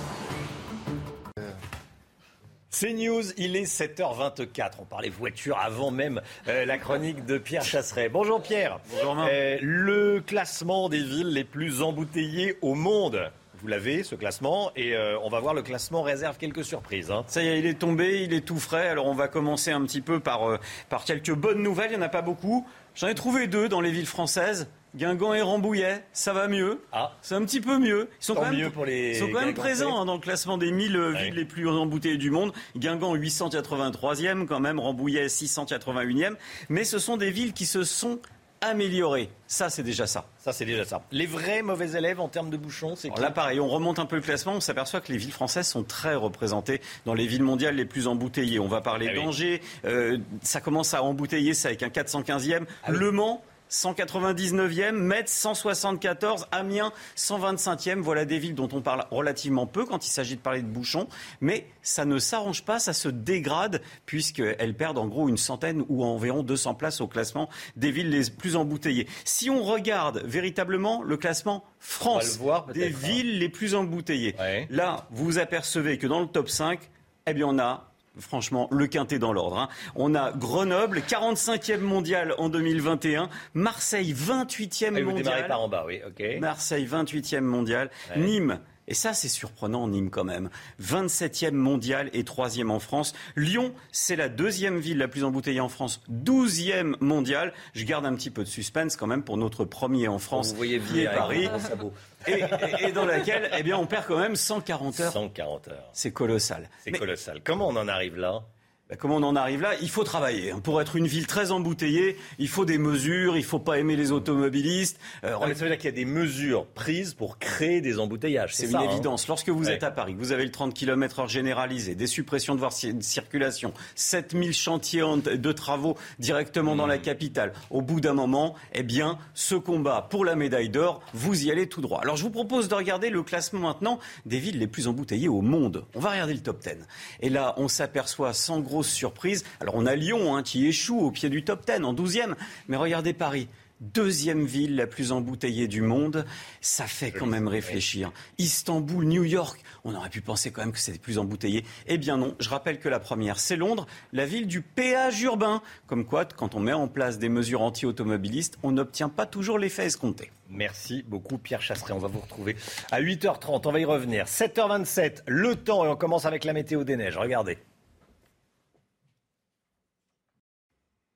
Alexandra, vous nous emmenez en Martinique. Allez, on va rêver un peu. On prend la direction de la Martinique où l'on attend 27 degrés. Saison sèche actuellement. Ça va durer au moins jusqu'au mois d'avril avec d'excellentes conditions. Et donc, on salue bien évidemment les Martiniquais qui nous regardent ce matin. Alors, au programme en métropole, eh bien, un temps beaucoup plus nuageux, beaucoup plus brumeux avec localement quelques bandes brouillards sur le sud-ouest ou encore en allant euh, vers le nord du pays. On retrouve dans l'après-midi globalement de bonnes conditions avec quelques trouées grâce eh bien, au retour du vent euh, sur le nord-ouest avec une alternance de nuages et d'éclaircies entre le bassin parisien et le nord, mais il y aura moins de nuages que les jours précédents et toujours quelques entrées maritimes autour du golfe du Lion avec le maintien du vent, d'autant beaucoup de nuages également sur le Val de Saône. On retrouve des températures un peu plus fraîches ce matin, ce n'est que le début, 4 degrés à Paris, 4 degrés également pour Biarritz ou encore 6 degrés à Nice. Et dans l'après-midi, les températures resteront globalement assez douces pour la saison, excepté sur le Lyonnais où là on attend euh, seulement 5 degrés cet après-midi contre 16 degrés à Nice ou encore 9 degrés euh, pour le nord. La suite du programme, des conditions météo avec toujours ces nuages au nord et des températures qui vont devenir beaucoup plus fraîches semaine prochaine qui s'annonce hivernale. C'est News, il est 7h30, bienvenue à tous, merci d'être avec nous en ce vendredi 17 décembre. Valérie Pécresse rebat les cartes de la présidentielle, elle bondit dans les sondages depuis son investiture, on va en parler avec Franz-Olivier Gisbert qui sera avec nous, euh, journaliste évidemment, auteur du livre Histoire intime de la 5ème République, il sera avec nous à 7h50. La politique, l'économie avec vous Agnès Verdi-Molinier, bonjour Agnès. Euh, les Français ne travaillent pas assez, vous savez on entend souvent ça, Agnès a des chiffres, on va en parler dans un instant. Et puis avec Olivier Benkemoun, on va parler d'un grand spectacle autour de Cole Porter, le célèbre jazzman américain.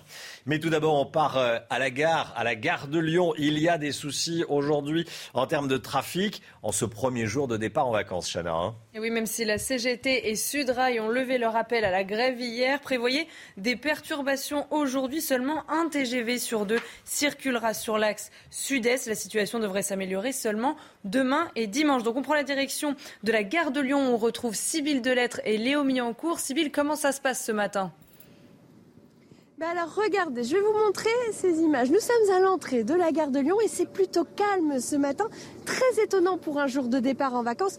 Mais la raison c'est que, vous l'avez dit, seulement un train sur deux sont en train de circuler. 50 000 personnes ne peuvent donc pas prendre le train aujourd'hui. Il y a des complications pour ces usagers. Ils ont été prévenus au préalable par mail et par SMS, mais ça n'empêche que ça a été pour certains une vraie galère pour pouvoir voyager aujourd'hui. Je vous propose d'écouter un père de famille que nous avons rencontré ce matin. Je suis arrivé à prendre le dernier train euh, que j'ai trouvé à 6h14 qui a fait lever ma fille à 5h du matin. Euh, pour aller jusqu'à Valence. Et à Valence, il y a de, la famille qui va venir me chercher. Des vraies galères, surtout que s'y attendais pas. Les gars devaient commencer plutôt samedi. C'est pour ça qu'on était parti vendredi. Et euh, finalement, on a été avancé à, vendredi. Et c'est un exemple de plus de ce qui se passe dans notre pays aujourd'hui. C'est-à-dire, on, on vit sous le régime de la dictature des minorités. Alors, les voyageurs qui ont eu leur train annulé seront remboursés à 100% par la SNCF et ils auront également un bon d'achat de la valeur de leur billet. Merci beaucoup, Sybille Delettre, avec Léo Millancourt.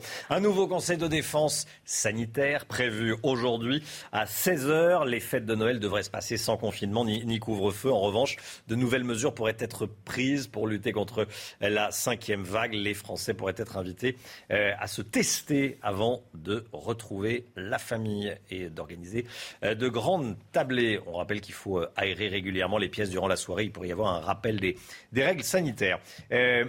De la République a, pris la parole hier depuis Bruxelles. Il a parlé des entrées sur le territoire français, Chana. Hein. Et oui, la France n'imposera pas de tests aux voyageurs de l'Union européenne pour entrer sur le territoire français. Écoutez ce qu'a dit le président de la République.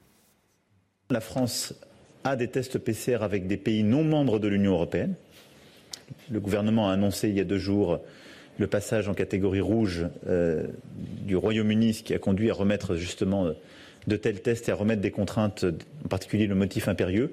Mais nous n'envisageons pas de mettre des tests au sein de l'Union européenne, parce que nous sommes attachés euh, au bon fonctionnement de notre espace commun, et parce qu'à partir du moment où euh, tel ou tel variant est dans un des pays de l'Union européenne, très vite il se diffuse dans les autres. J'ajoute à cela que, pour ce qui nous concerne, la plupart des mouvements sont faits, en tout cas une très grande majorité, par les transfrontaliers qui ont toujours été euh, exempts de telles mesures et donc l'efficacité d'une telle mesure serait très très réduite. Donc nous ne comptons pas mettre de tests PCR entre les pays membres de l'Union. Nous en mettrons à l'égard des pays tiers lorsque nous les classons dans les catégories qu'il impose. Éric Zemmour était hier soir face à Baba, c'est le titre de l'émission sur C8, face à Cyril Hanouna et, avec des, détracteurs, des contradicteurs. Ça a duré deux heures. Le candidat reconquête à la présidentielle était donc l'invité de cette nouvelle émission. Hein. Et pendant cette émission, Éric Zemmour a fait le point sur ses parrainages. Il a avoué qu'il était difficile pour lui d'obtenir les 500 signatures. Écoutez. Vous en êtes à combien là? On est à 300. 300. C'est pas facile. C'est pas facile non. Bah non, parce que je n'ai pas d'appareil partisan, je n'ai pas d'appareil euh, d'élu. Euh, donc euh, c'est très difficile. Mais je, sollicite les maires. Je pense que c'est un devoir démocratique de leur part. Je vais vous dire d'un autre côté, est-ce que vous ne pensez pas, si c'est ce que moi je disais la dernière fois, est-ce que vous ne pensez pas justement que les républicains vont essayer de pousser pour que justement des maires vous donnent leur signature? Parce qu'ils bah, n'en ont pas besoin, ils les auront largement. S'ils étaient malins tactiquement, c'est ce qu'ils feraient. La garde à vue de la compagne de Cédric Jubilard a été levée. On l'a appris hier en début de soirée. Euh, la femme de 44 ans était interrogée dans le cadre de la disparition de Delphine Jubilard il y a un an. Hein. Elle est donc ressortie libre après 36 heures d'interrogatoire. Aucune charge n'a été retenue contre elle. Elle était soupçonnée de complicité de recel de cadavres. Cédric Jubilard reste toujours le principal suspect dans cette affaire. Agnès Verdier-Molinier avec nous. Agnès, on va parler du temps de travail en France. Est-ce qu'on travaille moins en France qu'ailleurs? Bon, le président de la République a encore dit qu'on ne travaillait pas assez euh, en France. Qu'est-ce qu'il en est vraiment à l'heure où certains souhaitent le retour aux 32 heures? Ah Pas le retour, pas le retour, on souhaite qu'on travaille 32 heures. Bah, c'est vrai qu'on travaille moins en France, hein, parce que quand hmm. on se compare par exemple aux Britanniques, qui ont à peu près le même nombre d'habitants que nous, eh bien les Britanniques travaillent 12 milliards d'heures de plus que nous par an. C'est absolument gigantesque. Alors, si on regarde avec huit pays à peu près comparables avec la France, on a la Belgique, l'Allemagne, l'Espagne, les Pays-Bas, eh bien, c'est 7 milliards d'écart avec la France tous les ans. Hein. il faut savoir que les Français travaillent 42 milliards d'heures, bon, donc les Britanniques 54. Donc, on comprend qu'on est très loin des autres. Alors, qu'est-ce qui explique cet écart? Eh bien, euh, tout simplement parce que les salariés français à temps complet euh, travaillent moins que les salariés des pays euh, comparables. On est à 1680 heures en 2019, hein, selon Eurostat, quand les salariés allemands sont à 1834 heures et la moyenne européenne à 1846 heures. Ben, ça fait quand même un écart de 166 heures par an et par salarié. Alors, autre question, pourquoi est-ce que le, volume de travail est si faible en France? Eh bien, tout simplement parce que finalement, on croit qu'on a quelque chose de culturel en France qui, nous, ferait qu'on on aurait moins de travail par personne Eh bien, tout simplement, non, c'est pas vrai. C'est plutôt les salariés qui travaillent moins et les indépendants, de leur côté, eh bien, ils travaillent beaucoup plus. Les artisans, les commerçants, les professions libérales, ils sont parmi ceux qui travaillent le plus en Europe. Mmh. Hein. 2290 euh, heures par an, soit beaucoup plus que la moyenne européenne, hein, qui est à 2214 heures. Donc, en fait, la faible durée du temps de travail s'explique par le fait qu'on est, par exemple, euh, dans le secteur euh, non marchand, hein, à 1605 heures, c'est-à-dire dans le, dans le secteur public, alors que dans le secteur public allemand, eh bien, les salariés, ils travaillent 1802 heures. Ça fait 197 heures d'écart. Donc on voit que le secteur public travaille beaucoup moins, les salariés en général travaillent plutôt moins, et ceux qui sont indépendants, ceux qui sont à leur compte, ceux qui ont monté leurs petites entreprises, travaillent beaucoup plus. Pourtant, on dit euh, souvent qu'en moyenne, un salarié français travaille plus que son équivalent allemand. Oui, mais ça, c'est parce qu'on prend la moyenne avec des temps partiels et qu'en Allemagne, il y a beaucoup de temps partiels. Et c'est un chiffre au CDE qui circule beaucoup pour dire Oh, mais ce serait pas vrai, qu'on travaillerait moins en France, etc. Alors, pour ceux ah qui ne seraient pas convaincus, il y a un autre chiffre de l'OCDE qui est très intéressant. Ils ont divisé hein, le nombre d'heures travaillées par, le nombre, par le nombre d'habitants, tout simplement. Et donc, par habitant, on est à 630 heures par an et par habitant, eh bien c'est beaucoup moins que les autres pays. Par exemple, l'Espagne est à 697 heures, l'Allemagne est à 222 heures, 722 heures, pardon, le Royaume-Uni à 808 heures euh, et même la Suisse à 943 heures par habitant. Donc on voit bien qu'on a un écart énorme de masse de travail par habitant et ça relève un peu ces 630 heures par an à 4 mois de travail par habitant. Donc on voit qu'on est euh, très très loin des Suisses, par exemple, qui sont à 6 mois de travail en moyenne euh, par habitant. Et donc c'est un énorme gâchis, hein, parce que ces 7 milliards d'heures qui nous manquent tous les ans, eh ben, ça correspond quand même à 4 millions d'emplois à temps plein. Donc euh, vous voyez bien qu'on a un retard de travail en France et que ce sujet-là doit être central pour le prochain quinquennat la richesse également. Plus on travaille, plus on est riche. Absolument. Et plus on crée de la croissance, plus on crée de la richesse nationale. Et donc, plus on a chacun un peu plus de richesse par habitant. Agnès Verdier-Molinier, merci beaucoup Agnès. C'est toujours euh, limpide, on comprend bien l'économie euh, avec vous. Merci beaucoup Agnès. Euh, l'économie toujours avec vous, Éric de Ritmaten. on va revenir sur la grève à la SNCF tuée dans l'œuf en quelques heures. Hein. Une grève tuée dans l'œuf à la SNCF, c'est une première, Eric Ça arrive vraiment très rarement. Alors, en 24 heures, hein, c'est vraiment un tir groupé finalement anti-grève. Dès hier matin, souvenez-vous, Elisabeth Borne, ministre de l'Emploi, qui s'est offusquée de cette grève, le patron de la SNCF disant de toute façon, j'ai pas d'argent. Hein, on l'a entendu euh, dans, le journal Le Monde. Ils n'en ont pas assez même pour payer les salaires de décembre. Également, le patron de SNCF euh, Voyageurs qui dit que cette grève, qui disait hier cette grève est scandaleuse. Voilà, ça c'est le premier élément tir groupé anti-grève. Et puis ensuite, vous avez le phénomène syndical, c'est vrai qu'il s'essouffle. Alors quand on regarde les chiffres aujourd'hui euh, de la représentation syndicale, c'est vrai que ça reste encore relativement important à la SNCF pour les, cheminots notamment, avec la CGT toujours assez puissante, les autonomes un peu moins parce qu'ils représentent que 7% des conducteurs, et puis vous avez aussi Sudrail, mais quand même il y a euh, aujourd'hui une désaffection, on le sait bien, euh, des syndicats. Le quoi qu'il en coûte, autre phénomène, c'est vrai que quand on a l'argent c'est plus facile, et là le gouvernement a lâché, je le rappelle, prime de 600 euros pour les conducteurs, 300 euros pour les contrôleurs, qui réclamaient d'ailleurs 1000 euros au passage. Cela dit, attention, les négociations salariales continueront plus tard, elles reprendront après les vacances. Et l'enjeu pour la SNCF était trop fort. Hein. Alors l'enjeu était énorme, mais il faut reconnaître aujourd'hui qu'il y a un véritable changement qui s'opère. D'abord parce que la SNCF a tellement perdu d'argent qu'il faut qu'elle se fasse attention. 5 milliards perdus sur deux ans. L'État qui recapitalise la SNCF à coût de milliards. L'autre élément, eh bien, c'est que vous savez, peut-être qu'on ne le sait pas beaucoup, mais euh, il y a la gratuité des billets pour les euh, salariés, les collaborateurs de la SNCF. Et ça, c'était une menace. Autrement dit, c'était à deux doigts d'être supprimé. Et ça en fait du monde. Il y a un million de bénéficiaires à la SNCF de ces tickets gratuits. Et là, c'est vrai que c'est rentré dans la balance. Ils vont être maintenus. Ça coûtera combien? 106 millions d'euros par an à la SNCF. Je termine par un point la reconquête a sonné. On le voit bien, la SNCF rénove ses TGV, elle va rénover son réseau. Et puis, les recrues qui arrivent aujourd'hui à la SNCF, ils sont beaucoup plus jeunes, ils n'auront plus le statut cheminot. C'est ça qui va changer. Et donc, l'esprit syndical, l'esprit grève va disparaître peu à peu. Et on a presque envie de dire ouf. C'est News, 7h42. Mais oui, c'est le ouf d'Éric de Ritmaten qui nous fait sourire. Euh, Samy également. Qu'est-ce qu'il y a, Samy? Ah Non, c'est Eric qui me fait rire. Oui, voilà, le, ouf d'Éric de, de Ritmaten. L'écho tous les matins avec Eric. Olivier Benkemoun, vous installez? Ouf. Bonjour Olivier, ouf. Hein. Euh, ouf, il arrive. Euh, vous nous parlez d'une comédie de jazz, c'est tout de suite. C'est l'un des auteurs de jazz américains les plus prolifiques. Il s'appelle Cole Porter et le théâtre du Châtelet à Paris lui offre une super production, Olivier. je hein. ne sais pas si ça vous parle, euh, le nom de, de, de Cole Porter. Euh, oui. Oui, un peu. Mais en tout cas, si je vous mets cette musique, vous allez, vous allez tout de suite, ça va vous rentrer dans la tête.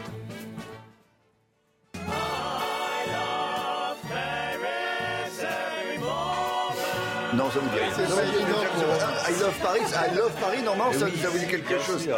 Bon, bon, et euh, Cole Porter, on lui doit euh, Night and Day chanté par Fred Astaire. My Heart Belong to Daddy, Marilyn Monroe. Ça vous Bien parle sûr. pas? Bon, Oui, beaucoup de ces peu. chansons, en tout cas, ont inspiré des, des générations d'artistes. Il est temps de rendre hommage à, à ce compositeur qui était également le plus parisien des, des Américains, parce que après la Première Guerre mondiale, c'est à Paris qu'il s'installe, qu'il se marie avec une richissime américaine. Mariage de convenance, comme on disait. Cole Porter préférait les garçons, mais ça se faisait pas à l'époque. En tout cas, avec son épouse, ils ont formé l'un des couples stars des années folles. Ils avaient beaucoup de moyens, ils organisaient des soirées absolument folles. Ils avaient aussi beaucoup de talent. Donc, c'est à ces années parisiennes que rend hommage cette comédie musicale très énergique, dansée, chantée, qui raconte un destin à la Gatsby, presque un conte de fées, nous a, nous a dit le metteur en scène qu'on va écouter.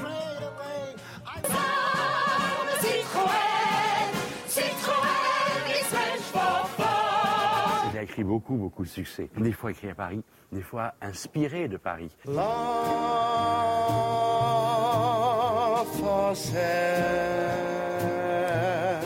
for sale, bah, c'est évidemment inspiré de Pigalle euh, et des cabarets euh, et des endroits un peu glauques avec euh, des prostituées.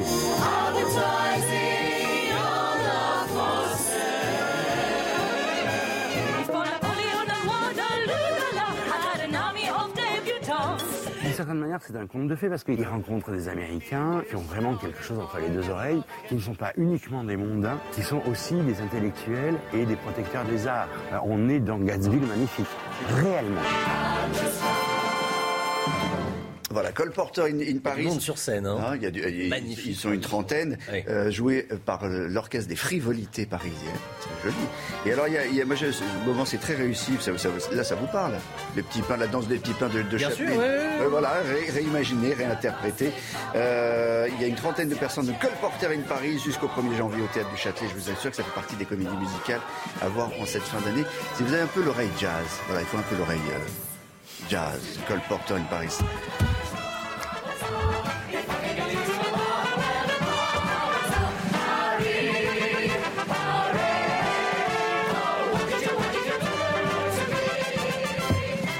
Voilà. Porter, in Paris. Je vous dis un mot de, de Rock'n'Roll Justice, parce que si, si vous manque un, un petit... Un, Un cadeau sous le sapin. cadeau sous, sous le sapin. Vous savez que le, le- entre le rock et, la, et, et les, les tribunaux, et c'est une grande histoire, et c'est cet angle qu'attaque euh, Fabrice Epstein, qui est un, avocat. Alors, histoire de droit, histoire de, de droit d'auteur, etc. Mais par exemple, juste un exemple, les Rolling Stones, vous saviez qu'ils avaient comparu devant la justice, les Rolling Stones, pour une histoire de drogue. Un tribunal en 67 pose la question est-ce qu'on peut faire des drug songs? Est-ce qu'on peut chanter euh, des chansons sur la drogue? Euh, Est-ce qu'elles vont corrompre la jeunesse? Eh ben, bon, je ne vous, cache pas qu'ils ont gagné.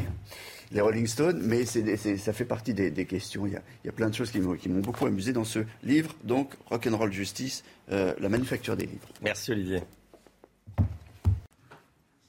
7h47, restez bien avec nous dans un instant. On sera avec Franz-Olivier Gisbert sur ce plateau. On va parler de Valérie Pécresse qui rebat les cartes. On va parler de Christiane Taubira qui pourrait prendre la parole aujourd'hui. Pourquoi déclarer une candidature? Eh, On en parle dans un instant avec Franz-Olivier Gisbert. Restez bien avec nous sur CNews. À tout de suite. Rendez-vous avec Sonia Mabrouk dans Midi News du lundi au vendredi de midi à 14h. C'est News, 7h54. On accueille Franz-Olivier Gisbert. Bonjour, Franz-Olivier Gisbert. Merci beaucoup d'être avec nous ce matin sur le plateau de la matinale. On va parler de la campagne présidentielle. Bien sûr, elle est passionnante. Je rappelle le titre de votre livre, Histoire intime de la cinquième. Le sursaut. Le sursaut. Histoire intime de la cinquième. le sursaut. Euh, voilà, avec le général de Gaulle euh, en une. La campagne passionnante, je voulais que vous la commentiez. Euh, déjà, Valérie Pécresse, elle rebat les cartes. Elle se maintient dans les sondages en position d'être au second tour. Elle était hier soir chez France 2. Elle a dit qu'elle était l'obsession de l'exécutif, en clair d'Emmanuel Macron. Elle est solide, selon vous Comment vous la voyez, cette, ce début de campagne de Pécresse? Solide. Ça, c'est sûr. Bon, euh, elle n'a pas le charisme de. je dirais pas que d'ailleurs Macron a du charisme. Elle n'a pas, disons, le charisme de Sarkozy. Mais elle a une espèce de fougue. Elle a euh, de l'autorité, il faut dire aussi. Et je pense que par rapport à Macron, c'est sa force. C'est-à-dire que quand il y aura le face-à-face, euh, elle aura peut-être pas le charme de Macron, mais disons parfois un peu théâtral de Macron. Et en même temps, elle connaît ses dossiers par cœur. Euh, ouais, c'est une sorte elle C'est une machine, elle rassure. effectivement, et moi je pense que de tous les candidats te ou candidats euh, de LR, c'était de loin euh, la meilleure. Enfin, ça, mm. on était beaucoup à le penser. Et d'ailleurs, je vais vous dire, Macron lui-même le pensait. C'est-à-dire, Macron, c'est la seule qui voulait pas. Pas de bol, c'est elle qui va se trouver en face de lui. Alors justement, hier soir, elle disait donc sur la sur la 2, je suis l'obsession de l'exécutif. Le président a, a raison, Emmanuel Macron a raison d'avoir peur d'elle. Oui, oui, parce que euh, on voit bien, elle, elle, amasse, elle va. Puis elle a l'habitude des campagnes, elle a l'habitude des campagnes difficiles, parce que euh, franchement, l'Île-de-France, c'est pas un truc simple. Euh, elle a, elle, a piqué la région à la gauche, elle est en lutte absolument permanente. Enfin, c'est, non, je pense que c'était la meilleure candidate possible pour LR. Il y aurait eu Vauquier certainement, mais Vauquier pour des raisons diverses préférait rester à l'écart. Mais c'était la meilleure candidate possible. Elle dit souvent qu'elle est une femme, c'est un avantage ou pas? Euh, Ça, je dirais pas ça. Parce qu'en plus, en vrai, elle, elle, moi, je trouve ce qui est intéressant, c'est qu'elle porte des valeurs, euh, comment dire, de, de, pouvoir, de force. Euh, c'est vrai qu'elle se compare beaucoup à Merkel, mais elle ressemble aussi à Thatcher. Je parle pas de la politique, hein, je, euh, de, de qu'elle va mener, parce que je suis pas sûr qu'elle soit aussi thatcherienne. Vous voyez, elle, mais en même temps, elle a une espèce de, oui, d'autorité. Quand quand elle veut quelque chose, elle le fait, quoi. C'est-à-dire, elle, elle va pas procrastiner, si vous voulez. Oui, oui, on va remettre à, à plus tard. Éric Zemmour, face à ses détracteurs hier soir sur C8 avec Cyril Hanouna, ce matin il est dans le Parisien, il dit vouloir rendre le pouvoir aux Français, ce qui sous-entend que le pouvoir a été confisqué euh, aux Français. Il en est où aujourd'hui, Éric Zemmour, dans, la campagne, selon vous? Eh ben, il, hein. était dans, un creux, là, c'est clair, oui, mais il était monté très haut. Mmh. Euh, là, il est, il est revenu, disons, à un niveau normal. Euh, de ce niveau-là, il peut faire encore, euh, il peut encore faire des bons. C'est-à-dire là, il est à autour de 12%. On voit bien, il est au-dessus de 10 il peut faire des bons, ça dépend des autres. Et puis il peut faire une nouvelle offensive à un moment donné. Vous savez, euh, on fait toujours comme si, c'est le problème des journalistes, comme si la campagne s'arrêtait au dernier sondage. Mais non, une campagne comme celle qu'on va vivre là, c'est comme une course de chevaux. Il y a des hauts, il y a des bas. Ça, et, je pense que Zemmour, c'est pas fini. C'est-à-dire en plus, il y a une espèce de guerre à mort qui va beaucoup amuser les Français entre ces deux pans de la droite dure, c'est-à-dire Marine Le Pen et Éric Zemmour. Et les Français, vous savez, ils aiment bien ça. Donc, à mon avis, ils vont. Euh, ils vont laisser courir, ils, veulent voir. Oui, oui. Je pense que si Zemmour est, condamné par les Français à un moment donné, euh, bon, bah, il descendra au-dessous, de, entre, il sera entre 5 et 10, mais euh, ce sera plutôt en fin de campagne. Peut-être, hmm. peut-être je me trompe, mais je dirais que ce serait plutôt en fin de campagne. Cela étant, c'est aussi Marine Le Pen qui peut euh, morfler à un moment donné. C'est-à-dire, elle, n'est pas, euh, comment dire, l'écart n'est pas si grand entre Le Pen et Zemmour aujourd'hui. On voit très bien, ils sont pas touche-touche, mais enfin, c'est quand même, euh, c'est, vous savez, elle reste devant. Entre 16 et entre 16 et 12, c'est que 4 points, ça se rattrape vite dans une campagne. En plus, les Français maintenant, parce qu'on a une on a américanisé la Constitution avec euh, euh, la réduction du mandat présidentiel de 7 à 5 ans. Et je trouve la politique française s'américanise. Et vous savez, la grande caractéristique aux États-Unis, moi j'ai vécu beaucoup de campagnes, c'est qu'en en, une nuit avec un mauvais débat, vous, vous perdez 10 points, vous en gagnez 6, 7, enfin voilà. Donc ça rend les choses très compliquées. Et vous pensez qu'on va vivre ça là, dans les prochains mois? Des poussées. Des oui, oui, bien sûr. Il faut faire attention aux commentaires hmm. parce que, par exemple, je vois beaucoup de, journalistes comme ça qui, qui, regardent les sondages de deuxième tour. On sait, mais on sait, vous demandez n'importe quel politologue spécialisé sondage, il va dire ça n'a aucun sens. Pourquoi? C'est la célèbre phrase de Pompidou, un scrutin change tout. C'est-à-dire, après le premier tour, il va se passer quelque chose, les gens vont regamberger et euh, tous les équilibres vont changer. Donc, euh, les sondages de deuxième tour, vous ne regardez pas. Ce qui est important pour l'instant, c'est ce qui intéresse les Français d'ailleurs, c'est le premier tour, le vote utile, pas mmh. utile, etc.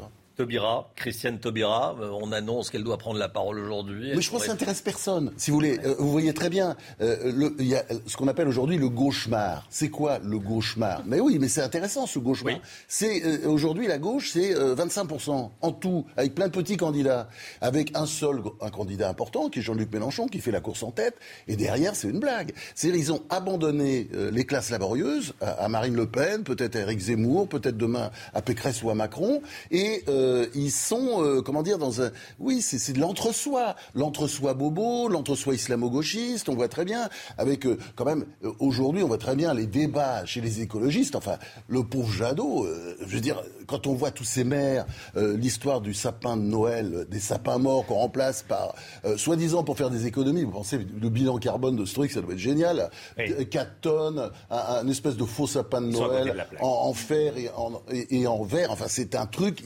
absurde. Enfin, c'est vraiment ce qu'on appelle aujourd'hui. Je trouve que c'est le mot qui leur convient le mieux. Ce sont des escrologistes. Bon, et l'autre côté, les socialistes, eh bien, on a l'impression qu'ils s'adressent qu'à une petite catégorie de la population. Oui, les bobos. Euh, donc tout ça, ils ont laissé euh, euh, avancer les autres sur leur domaine qui était avant les classes laborieuses.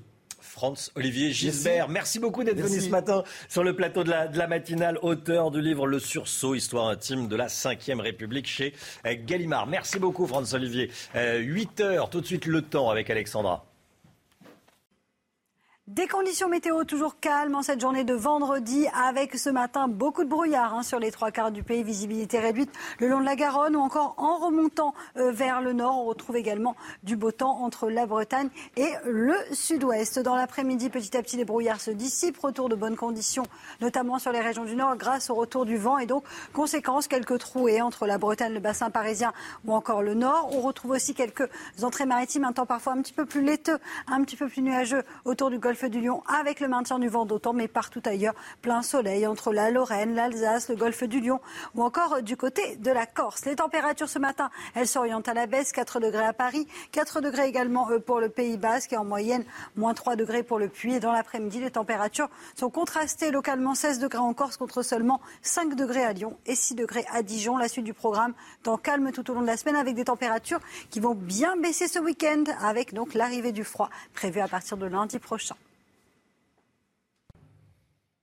Bienvenue à tous, merci d'être avec nous. On est le vendredi 17 décembre, beaucoup d'actualités. Ce matin, il y a les départs en vacances, il y a le Conseil de défense sanitaire et puis il y a la politique. Euh, Éric Zemmour était face à Baba hier soir euh, sur C8, face à ses détracteurs, émission de Cyril Hanouna bien sûr.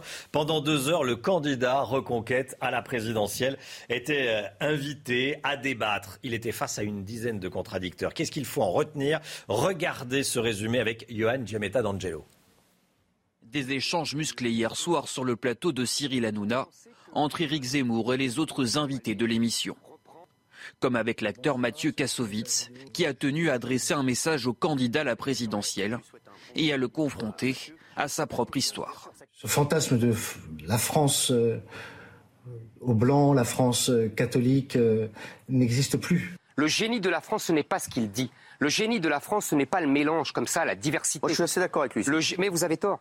Un échange tendu également aux allures de duel avec le journaliste Émeric Caron. On est obsédé par soi-même, on n'entend pas Attention, bientôt il va y avoir le doigt d'honneur. Notamment sur la question de l'islam.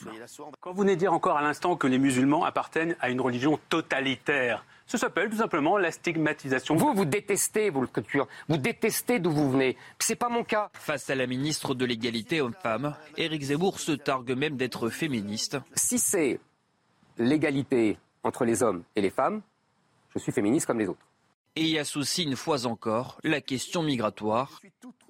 Qui attaque les femmes dans les rues? Qui les viole dans les rues? Qui les agresse? Puis vient la prise à partie du député insoumis Alexis Corbière et ancien professeur d'histoire. Parce que j'aime ce dans toute histoire. Je veux que mes enfants connaissent les moments lumineux mais aussi les moments sombres. Plus de trois heures de confrontation qui ont rappelé à Éric Zemmour son passé de polémiste et de chroniqueur.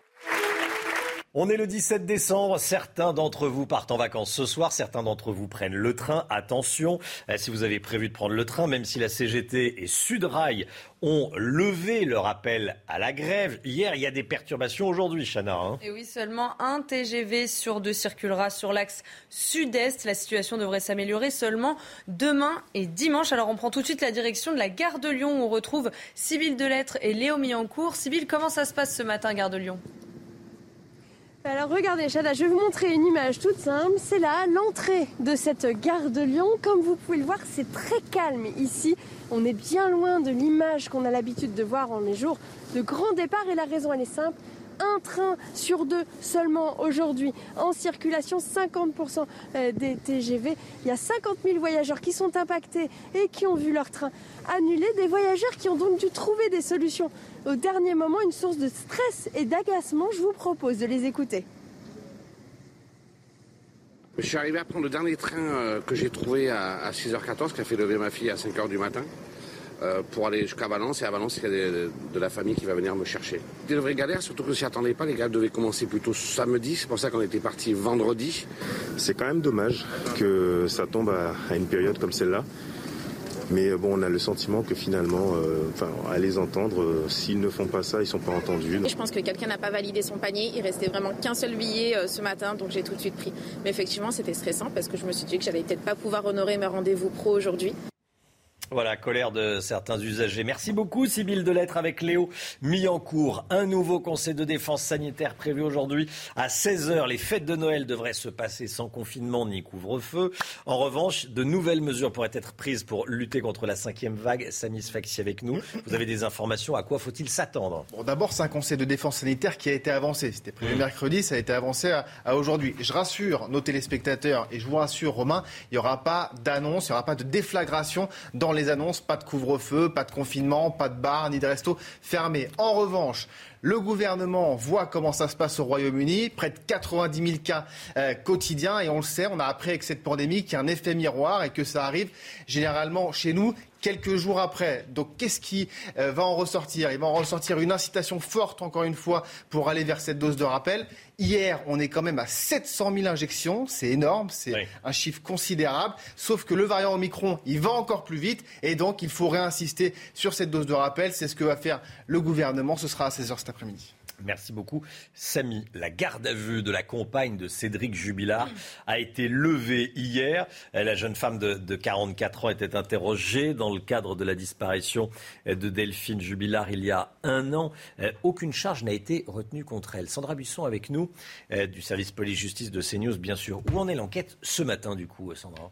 Alors, aucune charge, vous l'avez dit, euh, retenue contre cette femme qui est euh, la compagne de Cédric Jubilard depuis euh, le mois d'avril. Ça veut dire qu'il n'y a aucun indice grave ou concordant qui laisse penser qu'elle puisse savoir où est entreposé le, corps de Delphine Jubilard, ni qu'elle puisse avoir un lien avec la dissimulation de ce corps. Les recherches donc se poursuivent. Vous savez que les dernières, il y en a eu encore au mois d'octobre. C'était des gendarmes spéléologues qui avaient euh, fouillé des, cavités, puisqu'il y a quand même pas mal d'endroits euh, assez difficiles d'accès autour de Cagnac-les-Mines. Cédric Jubilard reste le suspect principal des juges d'instruction. Il reste mis en examen pour meurtre sur conjoint. Une nouvelle audition le concernant pourrait avoir lieu dans les semaines qui viennent. On attend aussi le résultat des analyses sur la couette saisie il y a un an. Vous savez que la nuit de la disparition de euh, Delphine Jubilard. Euh, au moment où les gendarmes arrivent à 4h50 du matin, Cédric Jubilard est en train euh, de mettre à laver une couette. L'analyse des eaux usées pour l'instant n'a rien révélé, ni trace de sang, ni trace d'urine. Parallèlement, la troisième demande de remise en liberté de Cédric Jubilard a été rejetée une nouvelle fois hier, mais il a fort à parier que les avocats de la défense n'en restent pas là. Ils dénoncent depuis le début l'absence de preuves matérielles directes pointant dans sa direction. Et donc, ils estiment qu'il n'y a euh, plus euh, d'arguments pour le maintenir en détention provisoire. Merci beaucoup, Sandra. Euh, pour les demandes de passeport ou de carte d'identité, il sera bientôt possible d'indiquer si vous avez deux pères ou deux mères, Chana. Hein. C'est une annonce de la ministre de la Citoyenneté, Marlène Schiappa, qui a présenté hier un nouveau formulaire CERFA. Il contient, il contient la double mention père-mère. Ce formulaire sera mis en service au printemps prochain. Une mesure essentielle pour Marlène Schiappa. Écoutez. C'est un nouveau CERFA pour les cartes nationales d'identité et pour les passeports qui permet aujourd'hui de prendre en compte la diversité des familles en France. La loi a avancé. Aujourd'hui, il y a des familles dans lesquelles il y a deux mamans ou deux papas qui élèvent des enfants, soit parce qu'il y a eu euh, des PMA, soit parce qu'il y a eu des adoptions. Euh, et c'était important pour nous euh, de reconnaître la diversité de ces familles et de dire aujourd'hui que l'on peut cocher le fait d'être père ou mère à deux reprises. C'était aussi important pour moi parce que je, n'aime pas du tout l'expression de parent 1, parent 2. Et je voulais vraiment garder les mots de père et mère qui me semblent extrêmement importants. Et donc aujourd'hui, euh, un couple dans lequel il y a deux hommes ou un couple dans lequel il y a deux femmes peut tout à fait euh, s'identifier à cet égard. Je pense que c'est une avancée majeure pour euh, les personnes LGBT+. Je pense que c'est une avancée majeure pour les couples de même sexe.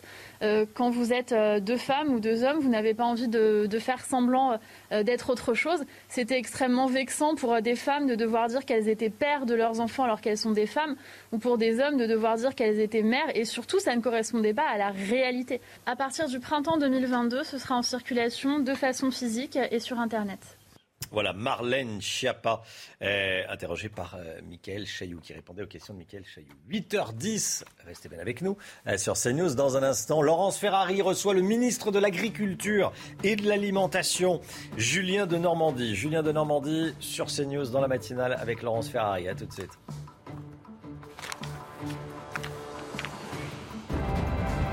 Rendez-vous avec Pascal Pro dans l'heure des pros, du lundi au vendredi de 9h à 10h30.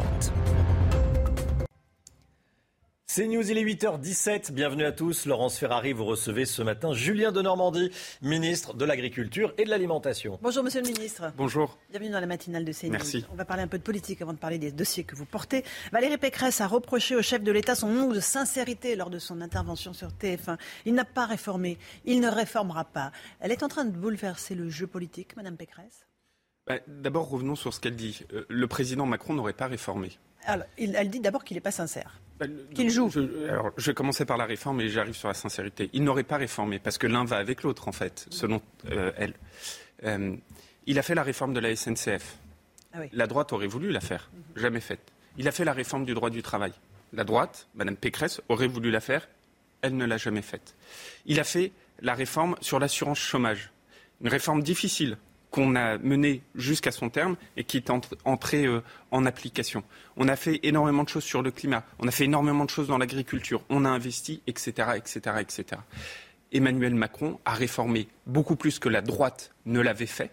Et Emmanuel Macron, je dirais même plus, a fait les réformes que la droite aurait voulu faire et qu'elle n'a jamais faite. Pas sûr que l'exemple de la SNCF aujourd'hui soit le mieux choisi, mais bon, on en parlera bah, On a réformé une grande partie de la, SNCF, Il y a un deuxième sujet qui est le dialogue syndical, ce qui est autre chose.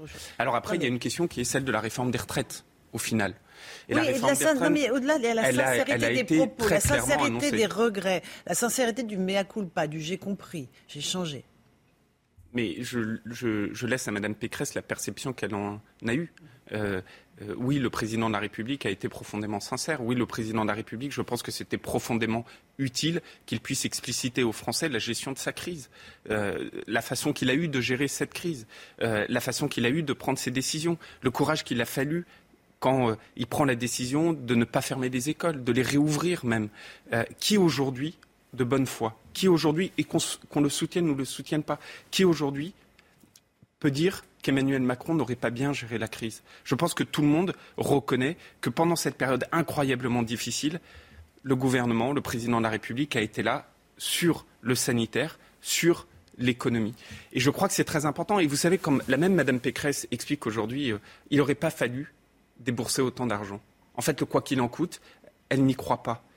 Euh, d'ailleurs, l'histoire a montré que ça avait été le cas. Parce que quand en 2008, Madame Pécresse et M. Sarkozy avaient eu à gérer une terrible crise.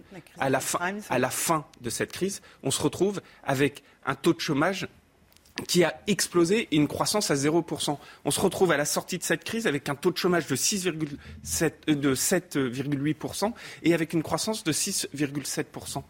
Ben, moi, je préfère nettement cette gestion de la crise, celle du président de la République et du gouvernement, que celle que Mme Pécresse avait fait en 2008. Et ça, les Français, ils s'en rendent compte. Moi, vous savez, sur le terrain, tout le monde me dit, ah, il n'y a pas à dire quand même, le gouvernement, il a géré la crise, il a été là. Même si on est d'accord, pas d'accord avec M. Macron, il a été là et il a tenu la barque. Éric Zemmour, lui, veut rendre le pouvoir aux Français. Euh, il euh, estime voilà, que la France est en danger, qu'il y a un danger civilisationnel pour notre pays. Qu'est-ce que vous lui dites? Il joue sur les peurs, mais on le sait. Euh, il, vit de ces peurs-là. Éric Zemmour, je me demande bien quel aurait été l'état de notre pays s'il avait eu à gérer cette crise. Je vous donne un exemple très concret, mais je pense que c'est très important et qu'il faut que chacune et chacun s'en rende compte.